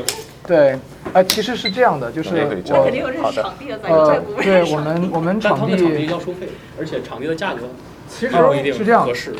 将就是这，我们就想办法帮你一起找资源啊。我其实自己另外有一个非盈利组织。是 support 在个在股，还有其他几个非盈利社区。然后我们其实比如说其中做的一些事，就比如说列出各在湾区有的一些场地和他们的联系方式、他们的 capacity 和相应的价格。你的你的真名是叫什么？真名就是呃，说我吗？啊，我有看，我对我看一段。那太好了，回头我们可以交流一下。呃，其中我知道有一些对于，就是说像，哎，说我忘你现在是在哪里？这种这种情况，有些场地它是愿意免费用的。我那天刚过那个 Twitter 的那个总，不知道是不是总部楼下，然后好像突然是有，不知道是不是有什么炸弹的威胁还是什么的威胁，然后所有人全部在楼下聚着。有些时候对我们来说，场地这个资源，前两天，对人家来说的流量是非常有。酒店年会。就是啊，是吧？就是有帮助的一些刚好资源互换，混乱的，因为你就不能说这个场地。想太好了。啊，比较喜欢您，好认真，务实的但是你可以想象，这个 inflation，在某种意义上说，其实就就就会有这种情况，所以 sacrifice，对吧？总要吃到。对啊。所以我觉得七十六的模式其实特别好，他们自己控制场地，可以，然后从场地中还能还能获得维持组织运作。我们前段时间也被那个就是中国公安搞的有点。中国公安，而且他们经常来这边骚扰我。对，国内也不是再也不敢接他。我我我我推荐我三个人也不上来。他主要主要主要是扰民，主要是扰民。让中国人一住都住的特别近，你能你能把公安改成城管吗？哦，民警，民警，没事中国公安还行。这个 Santa Clara 这个是搁在那儿有一个桌子。他们能找到这这边来。啊，不是不是，就北。王小姐说，在美国犯法了，谁来找你？FBI 来找你，吓得半死。说说噪音音量大到触发联邦，就 criminal 了，criminal 了，所以 FBI 来找。最多了一个，呃，放在这里。你猜？嗯。反正我没有收费，花花钱不告诉 Jory。啊。这个算是我觉得不花钱或者花钱，咱们是内部 community 的一个 benefit 吧。这个，他们这个教室叫做一般英国用的板子死。那我们最近在做，我觉得我们确实。其实我觉得是我们中国人在这要学会这边的规则来运行。就比如说，它这边一般的 regulation 是你不能去 discriminate。对。如果你是是用中文讲，那你就说。对，只要你会只要你会中文就行了。当然你可以更 friendly，像我去参加这些活动的时候，有些地方真的加特别文，但是他们经济实力强到一定程度。但是没有的话，你就是说欢迎你你那个。当然，我我其实反过来希望，就我们华人办的活动，如果有足够多的非中文的人，我们也是有经济实力的，可以给大家做同传，甚至我们有贡献者可以做同传。那这样的话，贡献者就反过来说，，OK，你可以得到，你可以得到以后至少优先级，这你不一定能够。然后这个比如说沙龙不收费，那你至少在人数非常稀缺的时候，那你可以优先。但是说，我知道田哥，我知道这个名字。没有没有，我知道你跟老赵聊过，因为因为我我我之前做波士顿品网站了，我们也聊过这件事情，就是我们那个权利对，我们聊到甚至就是白皮书，但是最后就没有落实，就是没有人去做我觉得我我觉得其实主要是这个社区要一直运行，它其实白皮书是给外面看的，但是我觉得如果是这个社区人大家都 agree 就不需要不一定需要白皮书了。对对对，做事情最重要，但是我们要做成资质的话，还是需要这么一个 legal document。呃，对那，legal 那你觉得你我是想说，你们有经验的，有没有？没有，你们你们今天感受到这个东西有需求，我就很开心了。以前一般大家都为什么要知？这不是骗人吗？我们真的都聊过了，这个我们就是没有人做。就是在硅谷这边做这种沙龙挺重对，然后在在硅谷那个把他们深有体会啊就把会啊这就可以一方面，如果说能从这个方面上能搞一些这种发人深省，给这些给这些个讲讲历史的、讲社会的这些博士一个舞台，嗯，其实我觉得也是一个重要的、很很重要的一个意义，对吧？今天还有个朋友说跟我，不然中国这个群体就太俗了，有点。那个。对，你可以，我我非常同意他的观点，就是俗的，就是不加中国就挺好的。其实很多国家的人民 都都还没有人都你知道你知道为什么要加中国？因为这个有期待。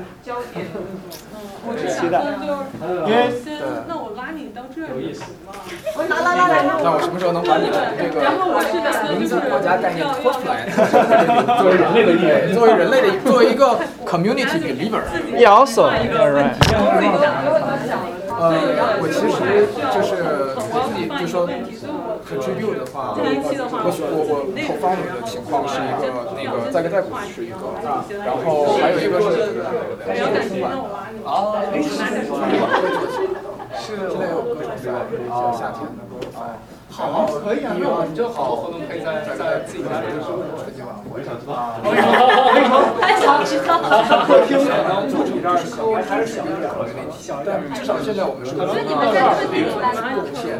我们就是没什么，其实一开始也在做调研。先有篮球上，先做调研，但是第二步我其实也希望说，在一个在能够去 credit 其他的事情，让其他这些人来做教授。我不一定要对，然后并且这个社区和在在国是互相认证的，那他就可以成为就是 because I'm a volunteer，而不仅仅说我，因为毕竟第一我要解决说这个一个车位，是说对你认识，如果是自己家是这个你要所有的人造，所以我之前我看到一个场面，所以就去掉一个个人的关系，而是组织对个人的操。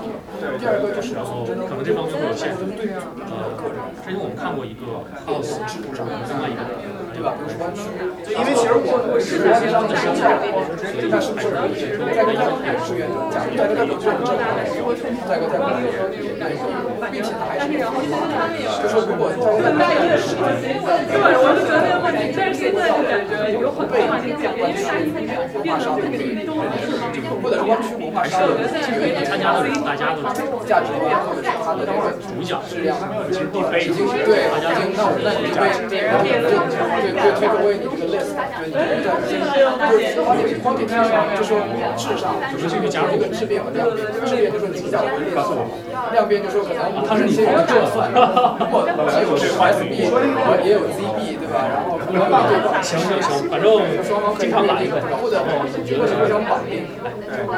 我因为我我是那个做过我一些那个 smart contract，然后我我其实它的一个问题就是它一方面比较贵，因为它自动化那种怎么干，然后你的迭代也做很慢，其实就是我觉得从我觉得一个 central 的先实现，对，然后就是它其实 Excel 里的一个水是啊，对，只要有这个 mindset 的时候就就可以，对，只要有这个 mindset 的之后是有在 deploy 上，对，先先到先是 Excel，然后哎，我这次叫下次我叫上一个哥们儿也也有这个观点，咱们可以一起聊一下，他已经在用 Excel 做这件事，然后我是用数据库在做这件事，在我另外一个社区叫是线下的交流，在在这个社区里面做，就是你拉人进来，我给你奖励，但是我现在暂时还没有说这个奖励能干嘛用，我现在下一个阶段想法就是说，我有一个网站，然后你 ranking 的时候是你可以说在别的地方你要花钱买那个广告，在这的话买的话的话你去抓住你，所以这样的话你如果拉了很多人，或者说你拉的人进来是好质量的，是，对吧？这个是增加收益。因为我听就是说，就是就拼多多其实已经证明了，就是如果你给用户帮助你的人，其实用户的做法想不到的事情。是的，是的，是的。这就对，这就把它的这个把它的这个边界，就是我我相信下面的十年到二十年以后，人类会出现一个新的常态，就是它是用户还是个贡献者，这个边界会逐渐模糊，像维基百科一样。对，我觉得这个是真正能够一直持续的这样一个，我觉得我必须得有无一方式，就是一波又一波一的边界也是要。这也是为什么之前自由软件一直很好说的原因。今天其实没有来得及，就是后面的小伙伴也要也要发言，然后他们的场地大概是。我觉得其实最重要的是要平息，我觉得今天那个小姐姐也讲过这个，就是当然有些人说这个人是有一个编辑成本。对吧？但是又有一批人说，那我不可能做一个开发者，我的 full time 连续干三年，然后这样白送。对啊，我知道编辑成本是没有没有，但是我写出第一第一个版本是非常非常花时的，对吧？这个矛盾是是是上在是中的环境区块链其实其实它还有一些个其他的，就是像这种需要偏 pass 的市场，对吧？市场，但是这个但还有那种角度上就是对对对，可以可以。developer 会变得偏。然后就会变成像 Uber Driver 就是比方说给你一个，我我觉得在某些意义上说是有可能的，但另外一个意义是，它星六的话其实就是主要是一个重题，是，就是如果支持也是，但是但是就是之外一个非常非常近的，对对开车的人来说是个非常近的关系，对，所以它的成本它会压得很低，而且对对对，我们平台如何成功，中国每个人专业的地方拿到的不是我们我们如果 Uber 发给我说没你们有没有想过，就是我的用户画像，我没有车的真的不熟，就是他老否不知道，离我太远了。结果就是今天需求越高，中国的股价就可能会对，然后我不仅今天的股价我以前分享到的所以你可以股价都换成很多的利润。我先走到所以你也可以说，软件开发者好大，因为有投入，我反而相信更多不是抠化，对，这个时候就涉及到就是我觉得像当年，其实七零六的话，它的这个其实我觉得有一定其实就是说它对于今天用户有一个要求，可能主要是别的它对讲者的一个要求，就是说呃，他可能帮你探索另一种什么叫 passive income？其实就是比较远，或者是它覆盖了很多可能，它就是说一部分。就是说能帮你打破一种这个生产过程，给可能也都是从这个 salary，另外一个就是它它可以，但是这个这个以后这个边界用户和贡献者的边界会它会减弱，而且贡献者中间你到底是一个配来比车的客人，没有说想创造什么利益，这种，但是我觉得就是说，但是我觉得这个模式这个是边界是我觉得，对你一个你可以说它是一次账，然后然后最后我会获得一种比较深刻的认同原因。是吧？但更多人会说，那我相信比特币，所以我在记账的时候，就是说你相信的某些东西，但是我说拿到是比特币，它对你价值观应该就是先是比特币，然后换成它成为本来靠近的或者五本自家投可能自己对，这时候就就模糊了那个那个那个那个那个，我也是没有变革和老辈，然后大家其实已经真的是让合作社能够电子化，对，这个电子化的其实是合作社。大家其实还有那些可以比较一块儿，不过我平时在洛杉矶，可以在加我，我也经常会。我们今天在我觉得深度交流，上海有，上海我已经在那个群了，对，那个群里边表达的。呃，四四期是吗？呃，四十四个，而且还有多少钱？还有，我相信应该还有一个少于二十个的群。核心的。那问题就是在那里说的话就留不住了，就像流水一样。说完以后就有一点就很 consistent，然后那当然我们可以交流，因为其实我们三月份还没有加题，加加加加加加。就会。那我们后面去哪里？如果要不要？呃，我是还在等我老婆他们来接我，他们还没到。对，他们应该五点半到。你们这个斯坦福的有没有推荐附近这个？斯坦福的那一个人他又不懂这周边，我一家店吃两次。那个有人有人。University。啊，我我认识奶茶店我都这样，找个酒大家说的是喝奶茶吧？对，都是都会喝奶茶比较。对。之前有一个。我们这个社区生死问题。因为两个成年人不喝酒，所以就分水。对啊，我也是，我跟他们说的是这儿，我们去其他地方。对对对。南哥最近思潮发生了变化，上次问你的时候还是说你主要想做中国人的社区。我没有说，我从来没有说过华人，而且我是反对民族国家的。南哥就是，但我们的语言保对，南哥从来没有说过可能是对对。然后我就应该想，做好了。我我我我我愿意在我身边的朋友中做，但并不定义说他是，如果他换了美国国籍或者换了我那个国籍，他不 identify 自己是中国人，对，他如果不打，甚至他自己不 identify 自己是中国人，比如说我们社区里有好多台湾人，还有还有香港朋友，对吧？你可以你可以不 identify 你是中国人，但我还是跟你是朋友。但三号你可能会觉得我们还挺合理。那华人算吗？就我我其实不想定义，对，我觉得不定义最好。其实我还更是讲中文，对。所以按自己想要的兴趣去组织想要的社群，然后但是由于自己说中文，所以就是 happen to 最后是有很多中文社群。对对。现在想试试看去参加一些英文社区，真的。我拉他去即兴喜剧，然后他们去。英文没有你吗？没有，我觉得就是去去参与一下也挺好。而不同语言层关心的话题也不太一样。对对对。不光是语言本身。它其实就是一种隔离墙。对。而且你会发现有些时候这种共识，最大的。对。这种共识在在隔离墙内形成。就是看到那个。呃。但是对，其实是语言还是地理位置。隔离墙是共识形成的必要条件，甚至我觉得。是，这种物种助力，对，因为共识它总是有边界的。对，呃，有被推到一个处境，有些些人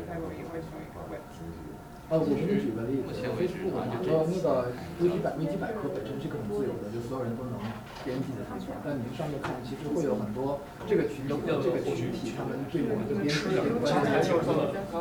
对。所以都看过经典的这种案例，就是比如说某一个某一个人他到底是一个经济学家还是一个物理学家，他应该哪个放前面？就这是比较温和。还有一些地方就是，就还有比如说我问你，就就比如说这个维希政权，法国维希政权是不是个合法政权？在历史上算吗？对吧？或者说英国有一个英国有一个。你有没有看到有一个女王，她她就当了九天，那个在在那个在那个就是啊，亨利亨利八世后面詹姆士二世之后就。当时传给他那个姑母就九天守那个孝子，还有中国古代那个就是，就有些时候就是不同立场的人，他对这个东西的观点会完全不同。对，我们要先定个例。就你们你们，我觉得你们决定就行，你们决定任何一个地方，我们都是。然后那个你们那个就是洛杉矶那边是什么？洛杉矶啊，洛杉矶那边主要人太少了，那边人非常少。洛杉矶华人很多，但是对。intellectual 这方面，去吗？我不去了。哎，你是产品经理对不对？我是消费经理。消费经理是吧？哦。哦。那以后多交流，私下交流这个。私下交流。后边啊，好的。有地方对，这个项目你们咱们现在在挑什么？洛杉矶那边奶茶店。哦，奶茶。对。那边的后奶茶店都很小。是，但是就是社区那边的话，应该也很有趣。但是目前的社区很小。哦，所以。然后这个是你。然后其实我不是很想。哦，是吗？我们是上上海办吧，那些乱七八糟的三个人，然后后来现在两个都搬离了。但是那边就比如说，愿意去组织，能能能坚持下来就很不容易。就是在谈他在洛杉矶。反正现在希望能搬去上。是是，我这是在和他们教育团。我跟我跟中南其实我们原来有一个社区叫绿社，但那个社区快快已经。陷入就是沉寂。如果算题的话，应该是。对啊，我们大家都认识，大家都认识，然后大家也都会交流。我们对于沙龙其中一部分原因就是我们没有办法 figure out 到底有感情的。等一下，沙龙是一个品牌。所以就它就可以。你们的品牌的名字是？我知道湾区沙龙。名字不重要，我觉得主要是。我觉得名字是如果说你想要谈品牌两个字的话，名字我觉得比较活跃，但是。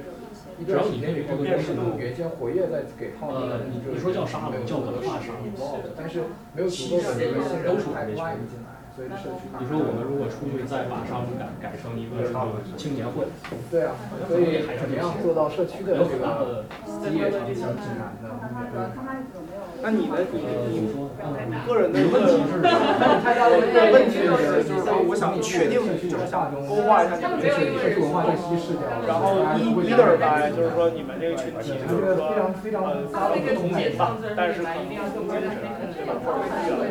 然后另一个就是说，或者说对谈判红精神，你的这个你想做什么，为什么要做？就假如你可能没有办法代表别人，因为我跟他们好多人，他们都说没有，就是为什么不知道？就是你能不能代表你自己？就是关键是这个为什么要做啥？这个事情它没有什么 assets，没有为什么要做你的话？它怎么算是存在在你的其实谈不上？那人都已经不出现了。这个问题就是在于，就是首先它叫我是在我是在问你，就是你想做清六人，和我一样。OK，那我先说一下我这边地位，就是说清六它叫青年部，青年面临的问题往往就是我是谁，我在哪，我要去哪，他不知道，所以说这个问题你没有办法给别人回答。我们其实主要做的一个是探索你生活的一个边界，就是打破你现有生活，告诉你这儿有一个活人，这个活人的活法跟你不一样，他 travel 了全世界，去了非洲，乱七八糟的，然后这个这个人会现在卖了，不过太夜，进去这不是这个人，因为我们因为我们就是研究，就是在萨德这个他他知道干嘛，知道我发了这儿的地址。OK，如果我们去别人，太好了，我准备就是我先准备想，或者先讲，或者我先讲，我想大家会做沙龙，因为包括我这几年来理解是，那我觉得这个转可以更深层的，就所有人都需要一个超的一个视角，就在一个安全意识里面，然后需要一个组团的一个交流。所以这两个这这两个书，我们会需要一个这样的是，然后对，然后大家其实认识朋友最多的时候是在就接触到天然的一种有关就这个需求是一直在的，只是说这个形式怎么探索出是个最好的，大家能够 comfort 然后 intellectual 交流，我觉得这个是个特别想用大学，对，它一定是有需求就是存在的。委员的案子，所以我觉得我做沙龙最开始出来就是线下社交，所以从这个地点出发的和七分六不太一样。我觉得我们的目标就是做一个华人的，我自我就是做一个华人范围内的，呃，经过我们自己喜好筛选过的这么一个话题为内容的社交，线下社交，然后他们来是因为相信我们的筛选过程，我觉得这个是我们整个沙龙最重要的一个，就是我可以我可以我可以内容的筛选，我们具体一个沙龙组织者个人的问题。但是我们的口味是有相似性的，所以这个才是我们最重要的这个。我觉得还有就是在于他们这个沙龙的这个，我们做了第一个有皮肤，大家还有这个还有很多一样，对，我们好赵志成给我的第一印象也是这样，就是当时我跟他交交流的时候，比如说就是会非常详细的让我看他刚具体的内容都发给他，他的组织这个，对对，然后。然后比如说 story 包括你老赵还知道，对，都会做非常严的。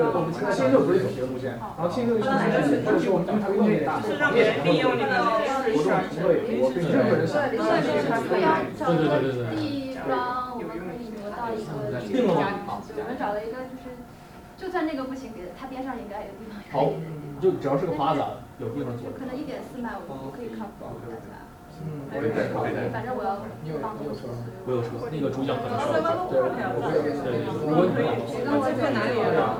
你现在需要。要我在。可以把那个地址。呃，他好像发到临时群了，我急了，我急加了，在吗？我是要去下了，在哪？哦，对。叫 Coffee Bar，然后在。我也要去领取，把地址给我。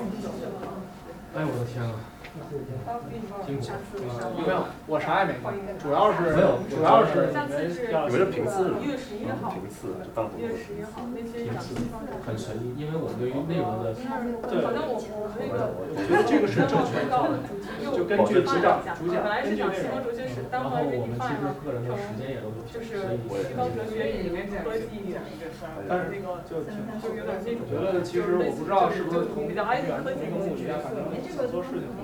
对，上星期跟他吃了吃了吃了，我们的最大的交叉点都是线下，我们这点是交叉点上的。终于有人说出来。然后就是觉得有点还是个人。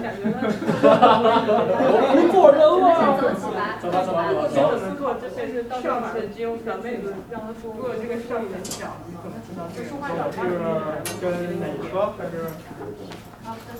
反正我要开车了。这个考提纲很准的，还有上上关了，其实一点钟。嗯，就走吧，我我先打个电话，看那边开没开。